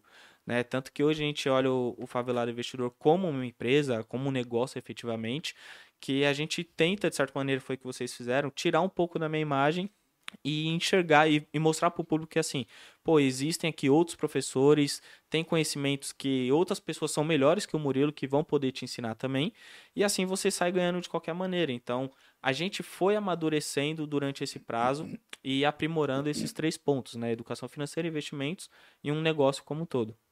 Bacana. O do Thiago acho que se confunde um pouco, porque você entrou no mercado de capitais empreendendo, né? Uhum. Basicamente foi isso.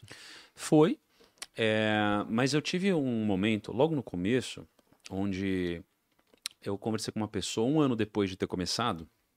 Eu não estava ganhando nada ainda, né? Meu primeiro ano eu ganhei mais ou menos 232 reais por mês, foi o meu faturamento. E aí eu mudei para um escritório, né? Eu virei o primeiro assessor, digamos assim, de um escritório novo.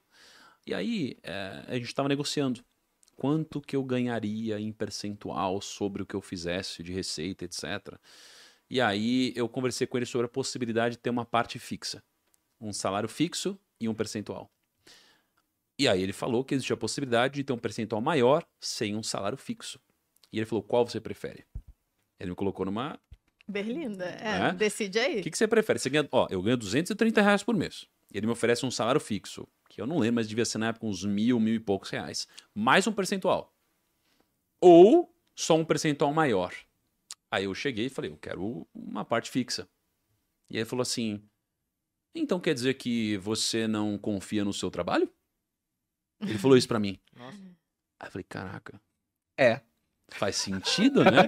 Porque a partir do pressuposto que eu recebo uma comissão maior, né, com salário esticável, digamos assim, elástico, faria mais sentido não ter um salário fixo. Mas pelo meu momento, o meu medo me fez tomar uma decisão acima da lógica. Né? A minha emoção me fez tomar uma decisão acima da razão. Se fosse hoje, provavelmente eu falaria assim, eu, eu, eu, eu retrucaria. É, ele, ele dizia assim, olha, você não acredita no seu resultado? E eu responderia algo do tipo: e, e, e você é, desacredita? Né? Porque faria sentido, no final das contas, para ele, acreditando no modelo de negócios, me pagar uma comissão menor. Para mim seria melhor. Né? Mas isso daqui foi uma virada de chave. Então, assim, da onde veio o meu questionamento em relação a isso? Veio da lógica. Porque quando eu ganhava comissão e estava empreendendo, eu não tinha a consciência que eu estava empreendendo. Então, é que a gente fala muito sobre isso hoje, empreendedorismo e etc. Bicho, nos tempos antigos não existia esse conceito dessa uhum. forma. Era trabalhar. Uhum. É? Então, eu não sabia que eu estava empreendendo, não tinha essa consciência. Mas nesse momento, a lógica é, me fez entender que faria mais sentido eu ter um salário elástico. Não necessariamente montar um CNPJ, mas ter um salário elástico. O problema é que as pessoas hoje, elas focam muito mais em um salário alto, misturado com egoísmo, e elas olham para elas e esquecem de procurar algo que seja meritocrático, ou seja, um ambiente que te pague pelo seu resultado. E se o ambiente pagar pela hora, vai ser difícil você crescer. Isso daí já me fez sair de uma base diferente, mas ainda assim eu tinha muito medo. Não é? Eu demorei alguns anos para poder ter confiança no meu resultado. Eu demorei para ganhar dois, três mil reais por mês. Né? Então, daqui começou uma virada de chave, onde eu precisaria ganhar sobre a minha produtividade. Tanto é que hoje eu não consigo, às vezes, entender a cabeça de um colaborador que é, não quer ter um salário mais elástico. Eu não consigo entender. Porque para mim ele não teve a virada de chave ainda. Não é? Talvez por motivos emocionais, como o meu lá atrás. Mas geralmente é, existe uma, uma média plausível entre o elástico e o fixo. Então eu não consigo entender. Dali começou a me virar de chave, mas eu não Ou tinha ele é cabeça. Preguiçoso. Ou ele é preguiçoso. O que, Vamos deixar bem. É, existe, né? O que a maioria das pessoas são. Uhum. Porque o ser humano ele é preguiçoso. É difícil você ir contra a sua preguiça. Eu sou preguiçoso. Eu, Thiago, sou preguiçoso. Mas tem algumas áreas que eu não aceito ser disciplinado. Outras já eu aceito, né? É, então começou dali, Perini, mas eu não tinha consciência de estar empreendendo. Quando eu virei, de fato, foi no livro. Aí, quando eu tive essa consciência do livro, eu entendi que, logicamente, novamente, a lógica e a reflexão me fizeram entender que eu teria mais eficiência, mais produtividade. Por isso que eu acho muito difícil uma pessoa que não raciocina muito bem, ou que não se questiona logicamente, ou que não se abre para um debate educado, politizado e construtivo, eu acho muito difícil uma pessoa dessa crescer. Porque ela não vai chegar a conclusões novas. E ela vai, cara, tentar replicar o que o pai dela fez, né?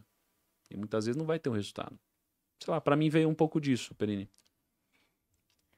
Não, eu tava lembrando que eu falei isso esses dias no Instagram, que o pessoal falando, ah, é, um jovem, né, de 18 anos, falou, ah, eu não queria fazer faculdade, meu pai tá obrigando eu a fazer a faculdade, não sei o que, eu queria fazer só o que eu gosto.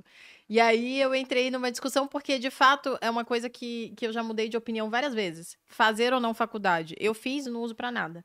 É, mas foi muito importante eu ter ido lá e, e ter uma, um contato com pessoas totalmente diferentes de mim, uhum. que pensam diferentes e tudo mais. E eu acho que a faculdade ela tem esse, essa, essa, esse impacto nas pessoas, né? Trazer um novo ambiente, uma nova forma de pensar, é, novos. É, caminhos para você seguir e, e, eu acho que, que é importante as pessoas terem acesso a, a coisas diferentes, a mesmo que seja na faculdade, mesmo que você não vá terminar a faculdade. Mas por que eu fui Não falar sei. disso? Não lembro. Ah, eu, ia, eu ia juntar Você fez um sobre a pra coisa. você? preguiça. Sobre a preguiça, não? Não, é sobre a preguiça, a também. preguiça. Não, mas era alguma coisa. Esquece. É. Não, mas faz sentido. faz Não, não sentido. faz sentido nenhum. Então tá bom, então não faz. É, então, estrogonofe. Não, Estrogonofe. você ia fa... não, eu ia falar alguma coisa que- fazia É. sentido. Bom, enquanto o pessoal tava falando disso de em- empreender, a gente citou livros aqui, eu vou fazer um paralelo com livros para depois chegar numa ideia de um autor que eu gosto pra caramba. Esse cara, ele mudou minha forma de pensar, que é o Nassim Taleb. Mas sobre livros, eu também acho incrível o que um livro pode fazer com uma pessoa no final das contas, né? Eu acho que uma das grandes vantagens que nós temos frente a, a outros animais é o fato de que a gente consegue acumular toneladas de conhecimento de maneira externa e eu desconheço uma espécie que consiga fazer isso aqui no planeta igual a gente faz. De você poder ler algo que foi escrito há dois mil anos e, e ter total compreensão daquilo. E você pega, por exemplo, eu li Armas de Hermes e Aço esse ano, que fala sobre como os europeus dominaram os incas e tenta explicar né, por que, que os espanhóis chegaram aqui com caravelas, né, com galeões, com arcabuzes, com aço e cavalos, e não os incas que chegaram na Europa e dominaram os espanhóis. E uma das vantagens que os espanhóis tinham era a capacidade de armazenar conhecimento. O Pizarro, quando foi conquistar o Império Inca, ele leu as anotações do Cortês. Na verdade, ele não leu, ele era analfabeto. Mas ele tinha pessoas que leram para ele. E ele tinha um conhecimento de como os pré-colombianos operavam. Os incas não conseguiram ler os relatos dos astecas. Eles não tinham uma escrita.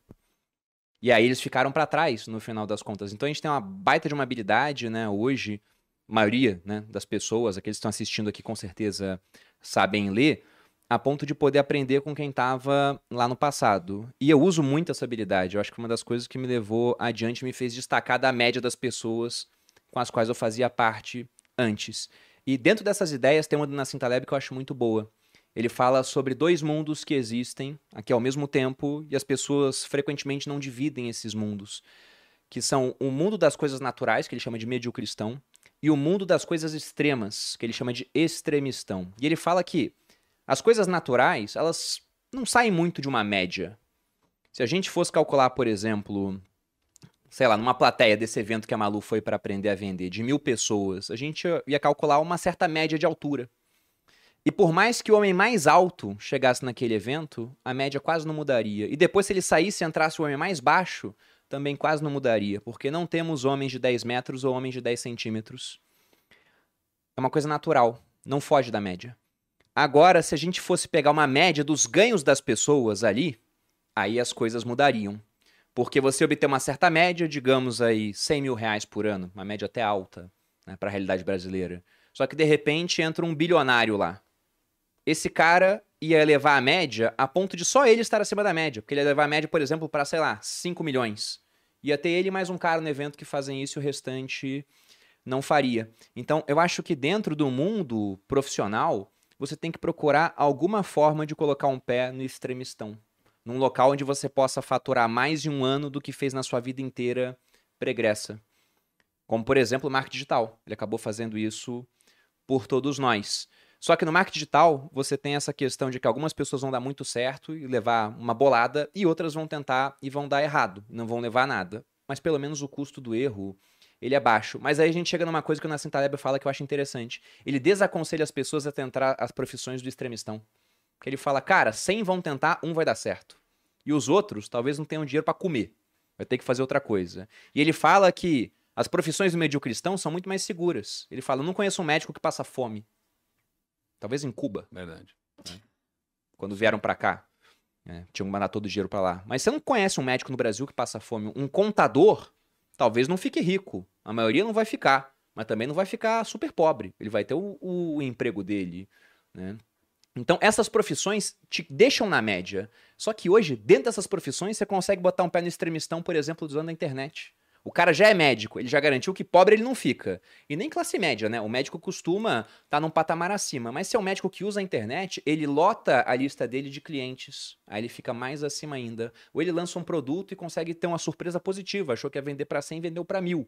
Aí vai lá para cima. Então, o que eu convido vocês a, a pensar é que se vocês não fizerem nada diferente do que a média das pessoas vai fazer, o título desse podcast serve muito para você. Você nunca vai ser milionário. Agora, se você começar a investir, você já aumenta a sua chance, vai precisar de mais tempo. Se começar a colocar um pé no extremistão, e negócios são muito bons para isso, aí talvez você consiga, em muito menos tempo, ter um resultado que as pessoas, a média delas, nunca teria. Com Que isso, hein? certeza. Foi bom isso aqui? Pô, foi- esse corte aí foi incrível. Obrigado, obrigado. Agora eu queria saber outra coisa. Mas, agora Diga. completando, só pra completar algo que faça sentido e vocês tirarem essa, esse ranço de mim.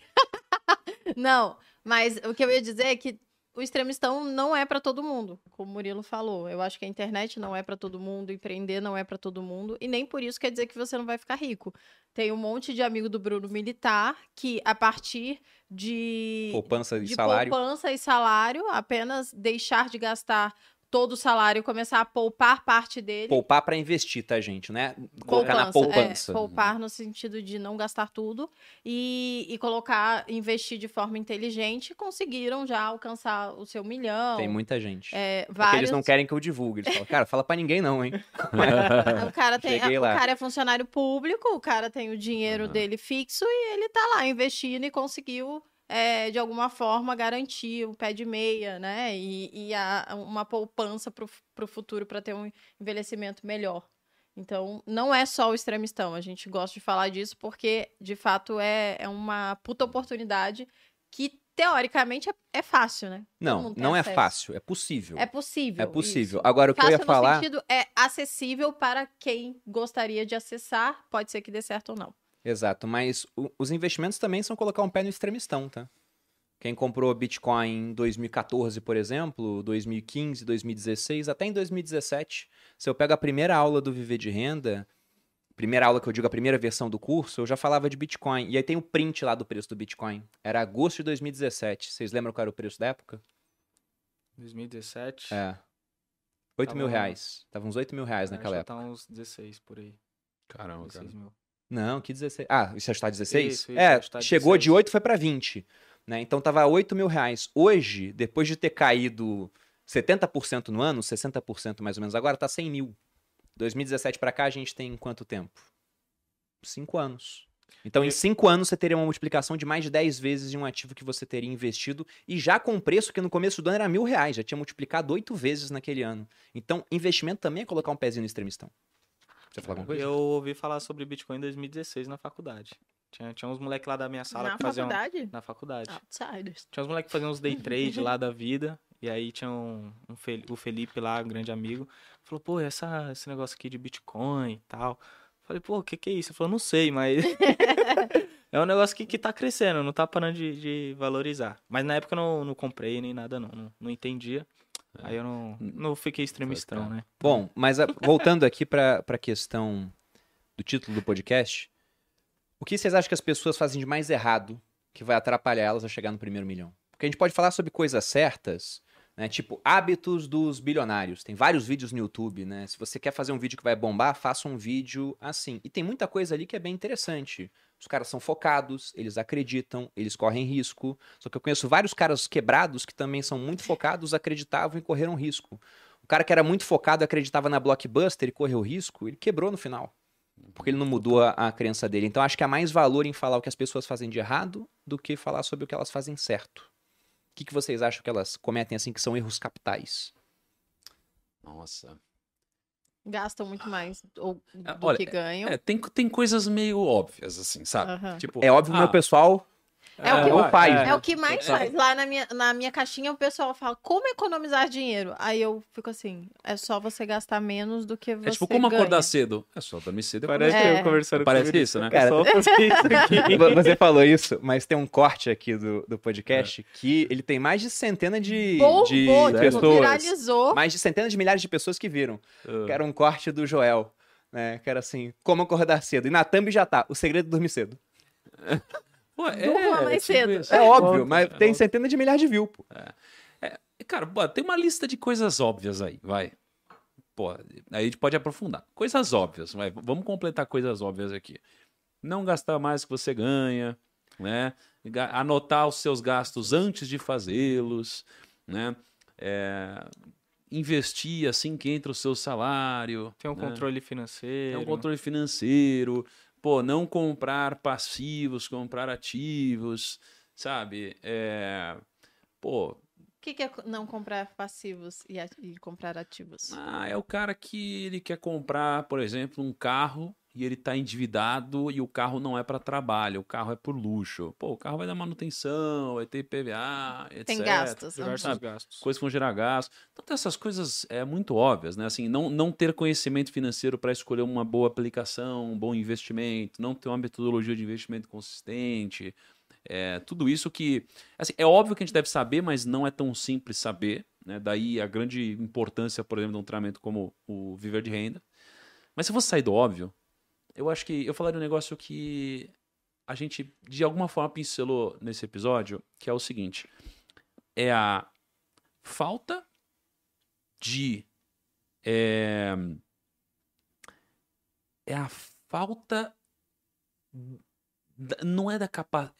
Seria a falta de profundidade e coragem de refletir. E acho que esse é o principal motivo. É isso que as pessoas fazem. Eu, eu, eu, li um livro recente, umas três, quatro semanas, que eu achei muito interessante. Né? Pra ele tá falando de livro, eu falei, pronto, vai pedir uma indicação de livro. Sempre faz isso. Mas eu vou pedir no final do episódio. Então já vou dar o meu agora, pode ser? Sim, por favor. Então já vou dar o meu agora. Eu tava lendo um livro que eu achei muito interessante. Porque eu, o nome do livro é Jesus e Sócrates, O Debate. Meu amigo, imagina um debate desse. e aí, para quem não sabe, Sócrates ele vem de antes de Jesus né, é, na figura histórica. E aí, o que, é interessante? O começo do livro, a introdução dele, é sobre uma possibilidade. Eu conversei com pastores e tal, e eles disseram que isso não aconteceu, mas existe uma possibilidade. Porque tem um momento no Novo Testamento, no livro de Atos, que Paulo, né, digamos, Paulo é um discípulo de alguma forma de Jesus, não é? E Paulo está evangelizando as pessoas. Então ele viaja né, por vários lugares, dando as boas novas, falando de Jesus e etc. Né? E aí Paulo ele vai para a Grécia, não é? Ele vai para a Grécia e quem que estava na Grécia há um tempo antes? Sócrates. É? Então subentende-se que Sócrates teve vários discípulos, vários pupilos. E subentende-se que Paulo é um discípulo de Jesus. E aí existem várias conversas ali na Grécia entre Paulo e os discípulos, que o livro chama de Sócrates, porque tem conversas na Bíblia entre eles, só não é dito que eles são discípulos de Sócrates, mas são gregos. Então o livro pega isso daqui para simular o que seria uma conversa entre os discípulos de Jesus e os discípulos de Sócrates. Né? Interessante. Então, só daqui já me, me gera um, algo que me instiga demais. Eu falo, poxa, legal, vamos ver, porque o Só Sócrates tem um método socrático, que é onde ele faz pergunta o tempo todo. Uhum. E, e, esse tipo de pergunta é, gera muita reflexão. E Sócrates diz, nada, só sei que nada sei, porque de fato, cara, quanto mais você pergunta, mais você descobre sobre algum assunto, mais você percebe que você não tem a resposta óbvia para tudo. Então esse livro me chamou muita atenção. É um livro que eu recomendaria agora. Ele é um livro complexo, porque ele não é um livro bonitinho, ele é um livro extremamente lógico. Porque ele começa a refletir o seguinte: Sócrates, imagina que ele nasceu antes de ler a Bíblia como a gente conhece. Uhum. Então, Sócrates vivia numa época onde os gregos tinham vários deuses, né? Então imagina Sócrates vindo para o mundo de hoje, né, e conversando com alguém e confrontando de se de fato o que aconteceu na Bíblia ou o que está dito que aconteceu na Bíblia de fato é verdade. Então ele começa no método socrático a questionar. Então ele começa a fazer muitas, muitas reflexões. Né? Então ele começa a perguntar: bom, mas é, Jesus existiu de fato? Pô, mas se essas 12 pessoas disseram que ele existiu, então só temos poucas possibilidades. Ou eles são loucos, né? Mas se eles fossem loucos, é, seria uma loucura coletiva e todos eles estando dispostos a dar a vida por uma mentira, porque de alguma forma, né, a maioria se deu mal no final da vida. Então gente, ele começa a confrontar logicamente todos esses argumentos. Então, o, o que, que eu, eu, eu, tiro desse livro? Assim, primeiro tem um desfecho muito interessante, que eu não vou dar um spoiler do final do livro, que é muito legal. é o que o questionamento te traz como conclusão, né? É, mas isso me trouxe para a vida o como eu deveria ser mais socrático em tudo. Então hoje, por exemplo, quando estou gravando um podcast, não na posição de, entre aspas, entrevistado, mas na posição de entrevistador, eu questiono coisas que parecem obviedades. Porque quando você questiona as coisas que parecem obviedades, você percebe que elas não são, tá? Uhum. E eu percebo que se você não questiona coisas que parecem óbvias no seu dia a dia, você nunca vai fazer algo diferente.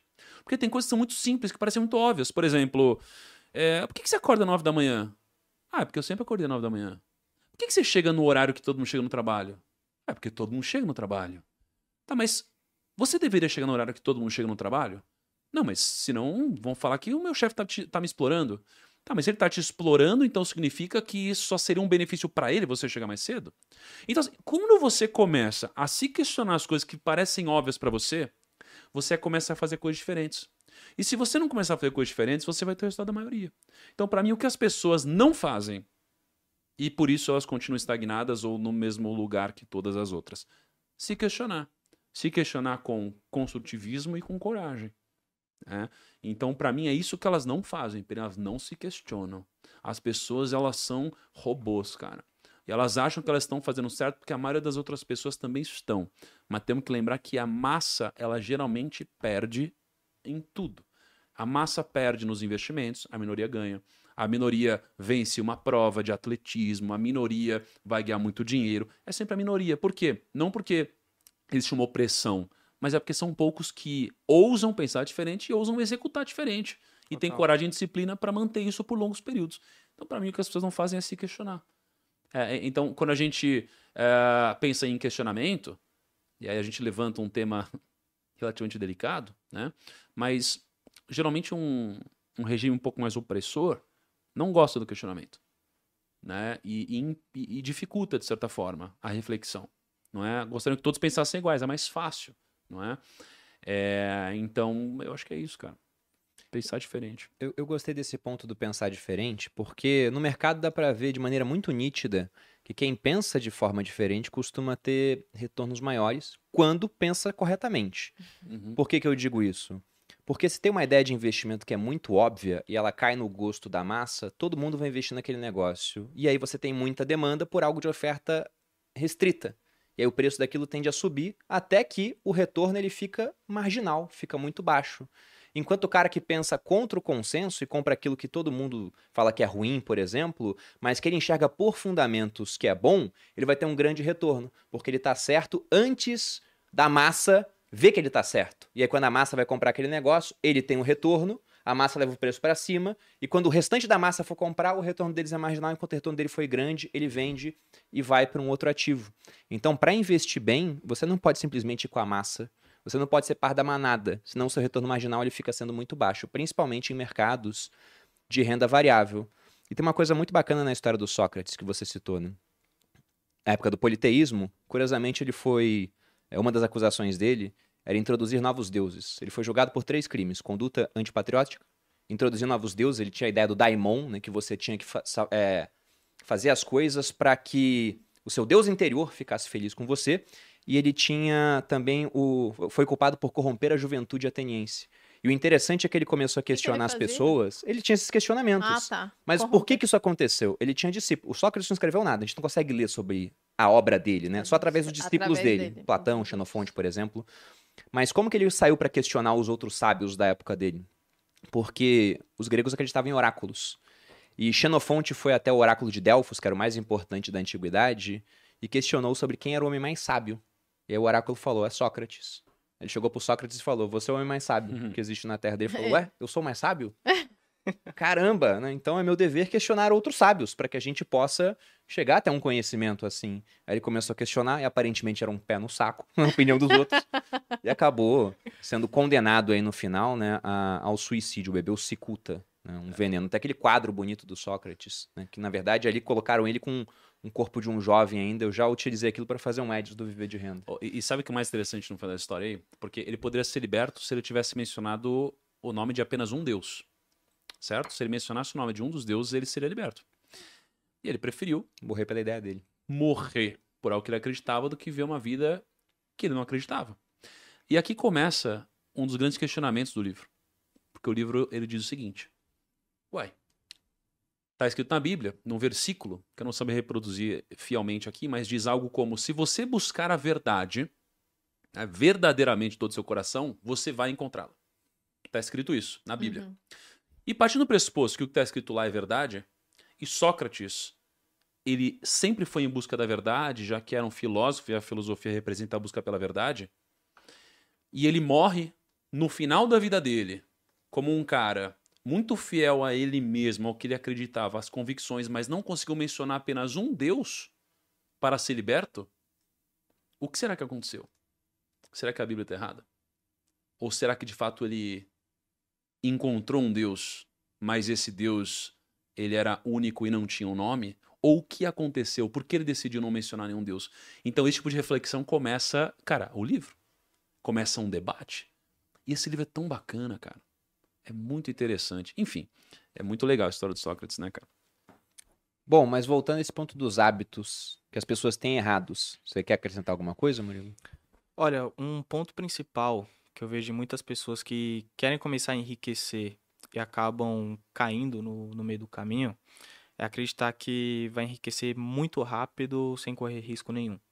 Então hoje eu vejo muitas pessoas olhando aposta daqui, jogo dali, Ou é, correndo todos os foguetinho riscos, daqui. né? Exato. E não ciente de que é E um não risco, ciente, é esse que é o ponto. Porque aí, nossa, eu cansei de discutir com algumas pessoas. Falou, pô, mas isso não é investimento, isso é aposta. Falou, não, mas se meu dinheiro se multiplicar. Falo, tá, primeiro que você nem sabe a diferença entre aposta e investimento. Segundo, que você acredita que, fielmente, se você colocar todo aquele dinheiro que você mal consegue economizar durante o mês, vai mudar de vida em simples apertando um botão. Né? E eu vejo muitas pessoas caindo durante essa trajetória toda. E outro ponto também seria justamente não investir no próprio conhecimento. Né? As pessoas acreditam que aquilo que elas sabem vai levar ela para o próximo nível. E eu afirmo, o que eu sabia lá em 2020, em 2015, quando eu comecei, né, tinha 20 anos, não foi o que me trouxe até aqui, foi a junção de evolução de várias áreas da minha vida, não só na financeira, mas em relação a comportamento, mentalidade, crenças também, que fizeram eu subir um nível de cada vez. Então algumas pessoas falam, pá, ah, hoje o Murilo, o favelado investidor, é, tá assim por, por questão de, ah, ele enriqueceu fácil. Falam, não, cara, como eu comecei lá o- aos meus 20 anos, não foi o que me trouxe até aqui. Né? E eu vejo algumas pessoas meio resilientes a isso. Né? Fala assim, ah, mas eu tenho que estudar mesmo? Cara, quando eu tava na. Exato, eu já recebi esse tipo de, de questionamento. Falo, eu estudo até hoje, né? Vocês estavam aqui comentando sobre livros. Isso, de certa maneira, é um estudo, é abranger em novas áreas da vida de vocês. E que, independente do patamar financeiro, o reconhecimento que cada um de vocês tem, continue evoluindo cada vez mais. Né? Então, a pessoa que está lá atrás, ela não quer evoluir, não quer pagar o preço. Eu acho que é muito em relação a isso, porque eu olho toda a minha trajetória, eu deixei de ir para muito rolê, muita festinha final de semana para ficar estudando. Né? Não era confortável, não era legal, mas foi necessário. Hoje eu tenho uma certa liberdade de fazer isso um outro final de semana, mas ainda assim continuo estudando porque eu quero chegar em outro patamar. Então eu vejo algumas pessoas não abrindo mão desse conforto de curto prazo momentâneo e fica sonhando, fica vendo a vida de todo mundo no Instagram e fala: "Ah, um dia eu quero estar assim", né, que nem fulano, mas fulano pagou o preço, você não tá pagando. Então eu acho essa incoerência muito grande e algumas pessoas que ficam no meio do caminho depois ficam se vitimizando lá no, no Twitter ou em qualquer outra rede social. Hoje vocês estão alfinetando, hein? Eu quero dizer nada. Você quer acrescentar alguma coisa, Boludinha? Não, Não? eu vou ficar quieta. Eu vou aproveitar um pouco do- dos dois comentários de vocês, né? É, porque você citou a questão desse debate do livro, que você gostou bastante. E o, o Murilo citou a questão de que as pessoas investem pouco em conhecimento. Eu acho que eu investi bem em conhecimento. Eu comprei bastante livro. Eu sou um cara que, modéstia à parte, eu sou inteligente, eu aprendo fácil. Mas eu cometi um erro. Porque eu poderia ter investido em outras formas de aprendizado que talvez me dessem um retorno. Muito provavelmente me daria um retorno mais rápido ao longo do tempo. Porque eu vejo o pessoal fazendo isso. Toda vez que a gente tinha um problema, lá atrás, como eu sou um cara inteligente, eu pensava, tá, eu vou estudar e vou resolver esse problema. Vou correr atrás disso. E hoje, pensando na alocação dos meus recursos escassos, eu lógico que eu vou continuar estudando. Mas a, a pergunta que eu faço antes é: não é mais o que eu faço, é quem pode me ajudar a resolver esse problema? Para encurtar minha trajetória de aprendizado ao longo do tempo. E aí eu corro atrás de pessoas que já sabem aquilo que eu quero saber. Porque às vezes, como uma hora de conversa com aquela pessoa, e uma ferramenta muito bacana para você aprender isso é chamar a pessoa no podcast. São duas horas. e vocês podem acompanhar, inclusive. Né? Você já é, economiza o tempo que você gastaria de meses para ler um livro sobre o assunto. E talvez para questões modernas, porque adoro ler Sêneca, mas ele tem muito pouco a falar sobre mercado de capitais. Isso não existia na época dos romanos. Então, para essas questões que estão mudando o tempo todo, o cara vai estar mais atualizado do que um livro que você está lendo. E eu sempre gosto de falar dessa questão da diferença que uma conexão né, com alguém que já tem um resultado que você quer pode fazer na sua vida. E o Thiago citou aqui no começo, quando a gente conversou sobre curso lá atrás, e tem uma coisa, eu já falei isso várias vezes, mas que nunca é na sua frente, Thiago, que, que deu um estalo assim na minha cabeça sobre essa importância. O Thiago, ele ficou na XP bastante tempo, ele tinha acesso ao benchmark, que é um cara que tem resultados totalmente fora da curva, né? Construiu a, a XP, ficou bilionário com isso, e aí, sempre que o Thiago fazia alguma coisa grande, que era grande para todo mundo que estava no mercado digital, para o benchmark não era tão grande assim. E o Thiago via isso e tinha uma provocação de, cara, como é que eu faço para virar né, alguém como benchmark, por exemplo? E aí, uma hora você vai chegar à conclusão óbvia que você não vai conseguir fazer isso sozinho. Você tem que criar um grupo, por exemplo, para ter outras fontes de aquisição de receitas. Pela simples né, presença de um cara que é maior e o contato com ele se chega a essa ideia. Se você não tem contato com ninguém que está muito acima daquilo que você quer fazer, você não vai ter essa ideia. Você vai achar que tá bom. Simplesmente hum, vai ver, nossa, não. ganhei tanto, tá bom. Então, você não tem uma é... referência maior. Não tem uma referência maior, não Sim. tem contato para alguém, com alguém que vai te provocar no final das contas. Então, ter essa provocação, ela faz muita diferença. E eu acho que as pessoas, elas não querem ser provocadas, como você disse, elas não se questionam de maneira honesta. Né? Elas simplesmente falam, ah, tô bom aqui onde eu tô, não quero contato com outra realidade, e é isso aí. Eu acho que esse é um erro que as pessoas cometem. Eu acho que existe um ponto ainda também, quando ela é provocada, acho que vai muito da reação dela. Porque ela pode olhar e falar assim: ah, mas Fulano é privilegiado para estar tá ali em cima. Então ela meio que se diminui para não buscar o, aquela referência que às vezes ela tá olhando muito distante, porque ela não abriu a mente dela mesmo, né? Então hoje mesmo, converso com alguns moleques lá da quebrada, fala, pô, Murilo, mas você já tá em cima. Eu falo, pô, mas eu vim da mesma rua que eu você. Eu vim daí, né? Tá ligado? Tipo, eu tava do seu lado. Então, existe um caminho que eu posso estar tá te auxiliando, é, seja um, um, conselho, uma conversa ou algo do tipo. Então, acho que a partir do momento que a pessoa tem uma pessoa como referência, ela pode tomar aquilo como algo motivador ou que desanima ela de, de alguma maneira. Acho que Aí vai da reflexão de cada um. É, ou você se compara e se sente um bosta, ou você se inspira. Exato. É, assim. Eu gosto muito do processo da modelagem. Eu uso muito na minha vida. Sempre que eu tenho, quero ascender em algum ponto que eu não cheguei, eu penso assim, quem que já chegou lá? Eu olho, vejo tudo que aquela pessoa faz, uhum. os hábitos que ela tem, as, os trejeitos dela, a maneira como ela fez para chegar lá, e falo, putz, posso chegar perto, copiar, fazer do meu jeito e isso certamente Sim. vai me trazer um resultado melhor ou parecido. Quem que você modelou? Você tem como citar alguém? Só para as pessoas terem Nath referência. Vosa, tô modelando agora. É... Eu modelo você sempre na questão de fala, sei lá, de tudo. Puxa saco. Modelo o Thiago também, que hoje em dia eu olho e falo, caralho, Caramba, o puta, o Thiago é, é, um puta empreendedor. É que a gente, atrás das câmeras, a gente consegue enxergar um outro Thiago que vocês aí não, não veem. E, e eu e o Bruno, a gente sempre conversa sobre isso. Agora Verdade. eu vou puxar o saco. Pô, é, e a gente sempre fala: caramba, o Thiago poucas vezes, isso é, vocês podem ver aí, sempre que você modela alguém, você enxerga alguém de longe, assim, você vê a pessoa na internet, na TV, sei lá onde, você olha, admira e fala, cara, essa pessoa é foda, essa pessoa deve ser muito legal, muito engraçado, quero ser amiga dessa pessoa. Mas a pessoa também tem um monte de defeito né? Um monte de, de coisas, um monte de falha que você não consegue perceber de longe, até porque a gente, de fato, é, consegue selecionar o que a gente quer mostrar, principalmente se a gente está aqui desse lado, né? Tá no Story, tá no YouTube, no podcast, aqui, tem um monte de coisa que eu não deixo transparecer de propósito, porque isso são coisas ruins para mim. E isso todo mundo faz. E aí, quando a gente chega de perto da pessoa, a gente chega mais próximo, vai chegando, a gente consegue ver não só as qualidades, como os defeitos. E muitas vezes acontece da gente se decepcionar, porque os defeitos acabam sendo defeitos que a gente não consegue suportar, né? Que a gente fala, putz, é um defeito tão ruim que as qualidades não compensam.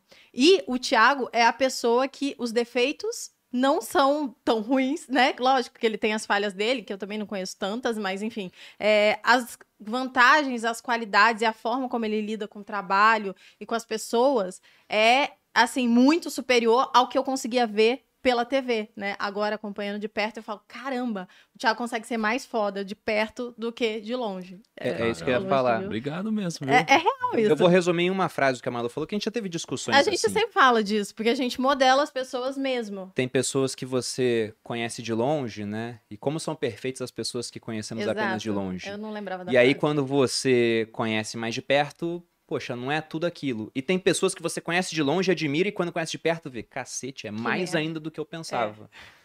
Tá? E, de fato, Thiago, você é um cara que a gente admira assim.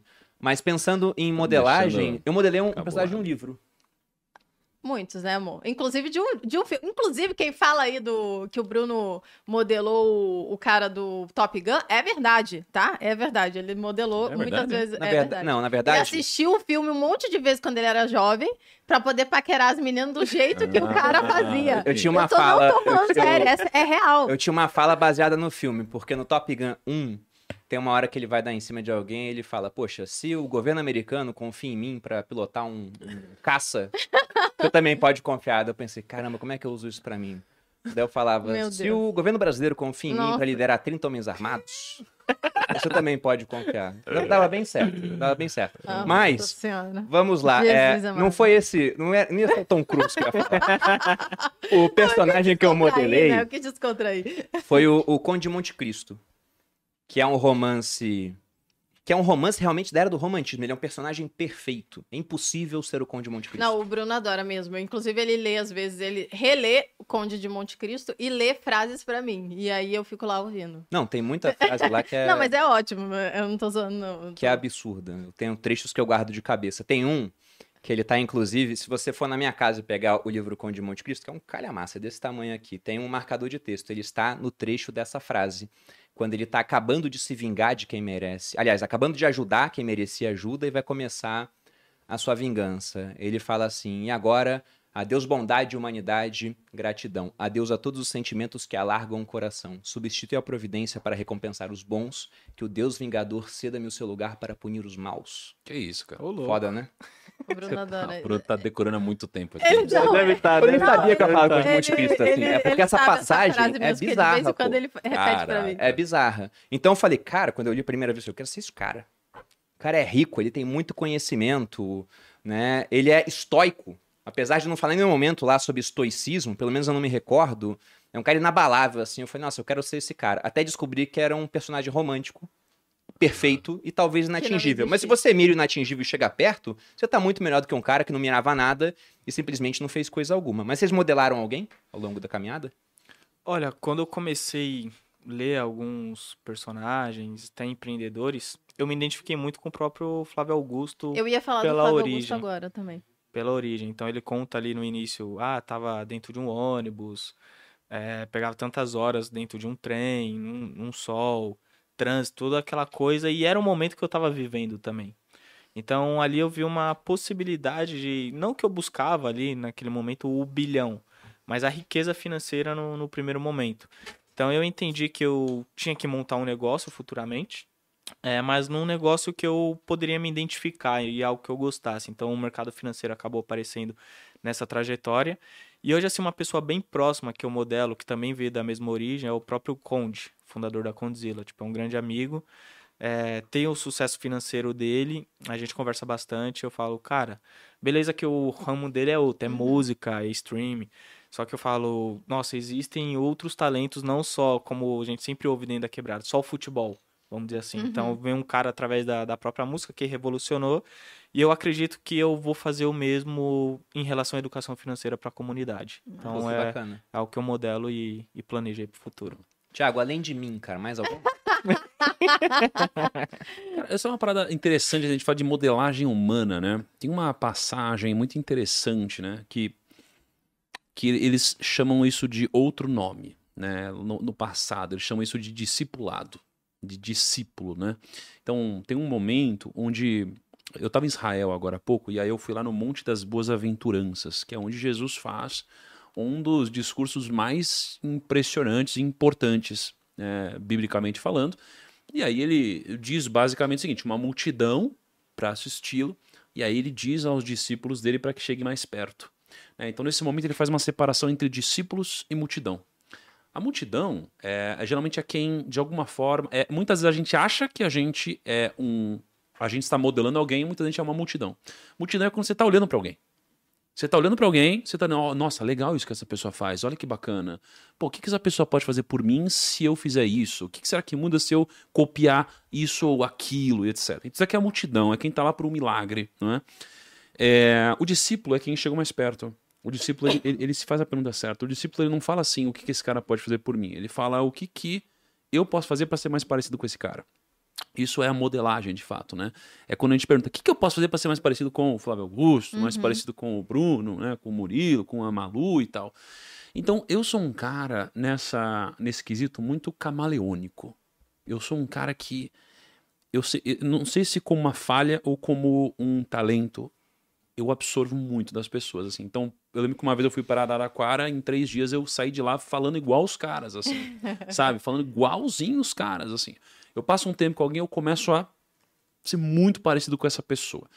É, e eu, eu tive muitas fases, muitas fases. Pô, já modelei o Perini demais. Eu lembro uma vez onde eu estava tomando uma decisão importante de vida.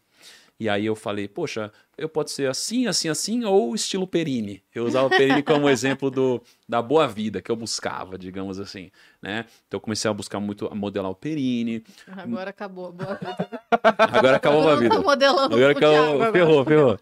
Aí eu, eu teve um momento também, Malu, onde eu peguei uma coisa de você muito importante, que é o seguinte, você defende o Perini muito. Muito, assim. E eu, come, eu comecei a me questionar e falar, por que, que eu não faço isso? Caramba, eu devia fazer muito mais isso, olha isso. E às vezes eu acho que nem tá certa. Mas você faz isso, e eu acho que tem algo muito grandioso né, em fazer isso. E comecei a fazer isso daí também. Então, eu acho que eu sou um, a consequência de várias modelagens uhum. de várias pessoas, assim. É, no momento, se eu fosse dizer uma única pessoa, nesse momento eu modelo Tolkien. Eu tô modelando Tolkien. Porque eu sou um cara que eu tenho. Eu sou extremamente racional. Mas ainda não entendi de que forma eu tenho um lado meu onde eu acredito em magia, sabe? Uma coisa assim, Disney. Ah, eu tenho esse lado meu. Eu tenho deixado de se aflorar muito. E no filme de ontem de Tolkien é muito interessante, porque ele tá no meio da guerra, ele lutou na Primeira Guerra Mundial, e aí no filme você vê, por exemplo, você tem uma explosão, puf! Aí ele vê a explosão diferente, ele vê a explosão como se fosse, sabe, um monstro, assim. Aí no meio da guerra ele vê tipo um cavalo negro andando. Então assim, ele viaja um pouco nisso. E eu acho que de certa forma um pouco do que me trouxe até aqui foi esse pensamento um pouco mais lúdico das coisas, sabe? Quando ele faz um desafio, um mapa mental, o evento Ibirapuera. Então nesse momento eu, eu, eu tô me permitindo ser mais parecido com Tolkien nesse sentido, sabe? De misturar um pouco dessa lógica com esse outro lado. Modelei um pouco Elon Musk recentemente. Eu acho que. Quando você ele... chegou com a pia aqui na empresa? Cheguei com a pia. Porque, não é, aconteceu, gente. Ele, ele, me inspirou muito, cara. É, ele mostrou que você não, não precisa pisar em ovos. E claro que você não vai ser amado por todos, mas você nem deve ser amado por todos. Então, ele chegou no Twitter, pum, vou fazer isso, isso, isso, pá, pá, pá. Caraca, é isso mesmo. Eu peguei e comecei a não pisar mais em ovos, assim, em conversas. E, e foram conversas libertadoras que eu tive desde esse momento. Então, eu diria que nesse momento seria Tolkien e Elon Musk, de certa forma. Massa. Bom, e aí fica a reflexão para você que está em casa sobre quem você está modelando, com quem você está convivendo e com quem você está, aliás, quem você está modelando no final. É, para encerrar aqui, só vou pedir uma recomendação de livro de vocês. O Thiago já deu a dele no final, se quiser dar um outro livro, porque eu estou pensando não só em um livro bom, mas uhum. pensando em um livro que realmente possa fazer com que as pessoas tenham aquele momento harajuco que eu citei no começo do podcast. Que nem foi, no meu caso, o trabalho quatro horas por semana do Tim Ferriss. E como eu já falei esse, eu vou falar de um outro livro. Se tiverem um livro, uma recomendação que você fala, cara, esse livro aqui, depois que eu li, não é o melhor livro que você leu na vida, mas depois que eu li, aquilo botou uma semente e foi por conta disso que eu vim parar aqui, por exemplo. Seria um livro realmente que não é o mais importante de todos em termos de conteúdo, mas ele foi o, o começo da trajetória. Para quem está começando aqui agora e pensa, cara, o que, que eu posso ler para me tirar da média das pessoas com que eu convivo e estar tá um pouco acima e poder mudar minha trajetória? Cara, eu acho que tem, eu vou falar dois aqui, porque eu acho que o que muda a vida de alguém é vendas, tá? Venda é o caminho mais rápido para você mudar a vida de alguém, né? E, e, e, eu acho que um livro que mudou a nossa, de certa forma, recentemente foi uh, o livro Receita Previsível, do Aaron Ross, que a gente até conversou com ele, ele veio para o Brasil, a gente trocou uma ideia com ele. E esse é um livro B2B a gente não é necessariamente um negócio B2B, mas a lógica dele ajudou a gente a mudar completamente aqui. Depois de ler esse livro, paralelamente a esse livro, a gente construiu um business aqui dentro que fatura múltiplos milhões mensalmente. Não é? Esse livro contribuiu com isso. Por quê? Porque esse livro mostrou pra gente algo que a gente já sabia, mas precisou ser dito, porque é óbvio precisa ser dito, uhum. Onde a gente basicamente é, entendeu que o modelo de vendas deve seguir um processo Né? E eu acho que de alguma forma a gente criou um viés ao longo dos anos, onde um processo de vendas ele deve ser feito sem o contato humano para que ele seja mais escalável e digital. E acredito que não, acho que é uma mistura de ambas as coisas. Esse livro mostrou, né, é, de uma forma importante para a gente, como desenvolver um processo de vendas escalável, interessante, é, metrificável. Né? Então, se você junta o Receita Previsível com o Sales Acceleration Formula, esses dois aqui são um estudo explosivo. Eu recomendaria esses dois livros aí como um combo que muda a vida de qualquer um, cara. De verdade. Boa. É, tem um, um, livro que eu li no, no início desse ano, que é o Milionário Mora ao Lado. Não sei se vocês já ouviram falar. Eu nunca li, mas eu conheço o, é, o título. É, assim. é, é antigo bom. já. É antigo, é antigo. É, é baseado em um estudo que foi feito nos Estados Unidos, ali no, no final da década de 90 onde que eles pegaram diversas pessoas lá dos Estados Unidos que algumas acreditavam que eram milionárias e outras de fato eram. Então ali vai falar muito em relação a patrimônio, o que que as, os hábitos, as decisões financeiras, relação com cartão de crédito também, investimentos, das pessoas que têm milhões e as outras que só tem um carro caro, só tem roupa cara e acreditam que elas são multimilionárias né? E que a maioria, às vezes, não, não mora, tipo, num, num, bairro super chique, mas tem 50 milhões de dólares investidos. Enquanto a outra morava no melhor bairro dos Estados Unidos e tinha 100 mil dólares na conta, né? Então, acho que isso é primordial, pelo menos para quem está iniciando, para não entre aspas, né, não sei se é a palavra certa, se vender ao consumismo de certa maneira, uhum. pelo menos no, no começo, não que vai se vender lá na frente, mas para se controlar um pouco em relação ao consumo, de querer mostrar sua riqueza para os outros e não de fato ter para si. Isso que eu, que eu curti muito nesse livro.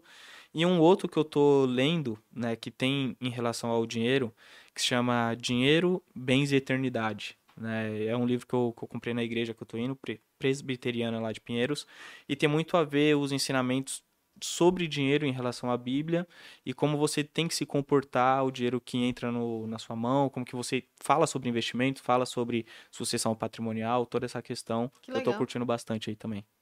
Massa. Eu não vou indicar livro nenhum, porque seria muito hipocrisia para de mim, de mim. Da minha parte. Da minha parte. Nossa, preciso ler mais mesmo. Jesus amado. É, mas geralmente eu leio os livros através do Bruno, né? Eu não leio muitos livros ainda mais desses assuntos assim. Mas eu, eu acho que uma dica que eu poderia deixar que valeria por um livro seria justamente assistir os podcasts que a gente tem aqui na casa. Desde que eu comecei a gravar o podcast Os Sócios para agora, quanta coisa eu já aprendi no meio que eu nem sei te dizer qual foi o episódio e que mudaram uh, os meus negócios, né? Mudaram a forma como eu lido com as pessoas que trabalham comigo ou a forma como eu vendo e tudo mais. Então, acho que só isso e já tira também um pouco da desculpa da galera aí que às vezes, ah, não tenho tempo para ler, não gosto de ler. Pô, coloca o podcast, faz uma maratona aí. Em 100 dias você assiste, por exemplo, todos os podcasts do, dos sócios, duas horas por dia. E, e certamente isso pode mudar a sua vida e trazer vários insights para várias áreas da sua vida. Bom, eu vou recomendar dois livros então. Eu vou recomendar um que eu achei que a Malu ia falar dele. Porque apesar dela é porque... não ter lido o livro, ela foi no evento que deu origem ao livro. Sim. Que é Os Segredos da Mente Milionária, do T. Harv Eker. Não é um livro de finanças, é um livro que ele fala de, de mentalidade. É, é um livro que fala de mentalidade. Mas ele é bem interessante, tem muita coisa legal. Eu li o livro, eu quis levar a Malu lá, porque santo de casa não faz milagre, né? Ou citando Jesus, né? ou Aristóteles também, que viveu quatro séculos antes e falou a mesma coisa. Ninguém é profeta em sua própria terra. Então, como eu não conseguia mudar a cabeça da Malu, eu levei ela em um outro local e lá mudou, no final das contas, né? E basicamente o que você via lá era o livro, só que permeado de um monte de coisas sendo vendidas ao longo do evento. E já que eu citei esse, o Segredos da Mente Milionária, que mexe um pouco mais com a parte de mentalidade financeira, o outro eu vou citar um livro de negócios que ele ajudou muito a gente no começo do nosso negócio. Ajudou muito. Porque foi isso que a Malu falou. Você via pessoas comuns tendo resultados extraordinários. E aí, se acontecia com elas, por que não poderia acontecer com a gente? Que é um livro chamado A Startup de 100 dólares. Só histórias. Conta a história de pessoas que começaram a empreender na internet, criaram um produto e de repente elas tinham faturado muito. E aí, se você vê todo mundo fazendo isso ali do livro, lógico que é um extrato muito pequeno de pessoas que tiveram sucesso, né? Tem muitas outras que não vão conseguir. Mas isso te gera uma provocação. Se eles chegaram lá, será que eu não consigo também? E é aquilo, né? Se o custo do erro é tão baixo no digital, por que não tentar? A maioria de vocês não vai ter sucesso. Né? Alguns não vão ter sucesso, mas aprenderão coisas que depois serão úteis na trajetória até o sucesso. E outros vão ter muito sucesso e vão mudar totalmente de vida.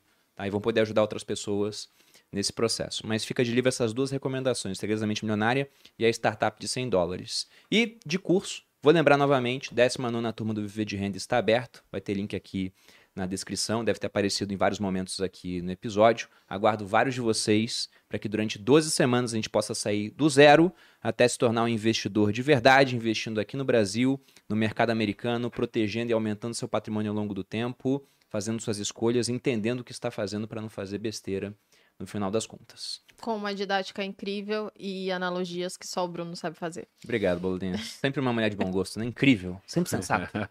Sempre coberta de razão. Não. Nunca passa frio. Bom, eu vou ficar por aqui, gente. Eu, eu acabei minha parte. Vocês querem falar mais alguma coisa? Não, acho que é isso. Deixa as... Então, deixa as redes sociais, por favor, para o pessoal poder acompanhar. Bom, tem meu Instagram, Favelado Investidor, canal no YouTube, Favelado Investidor, e Twitter, Favelado Investe, né? Porque não coube tudo, então a gente vai do jeito que dá, né? Então, é isso, só seguir lá para aprender mais sobre educação financeira e investimentos. Massa. Fechou. Do meu lado, gostaria de solicitar aqui uma investigação ao algoritmo do Spotify, porque não faz sentido algum os sócios ele ter tomado a posição do Primocast novamente. Tem alguma coisa errada acontecendo.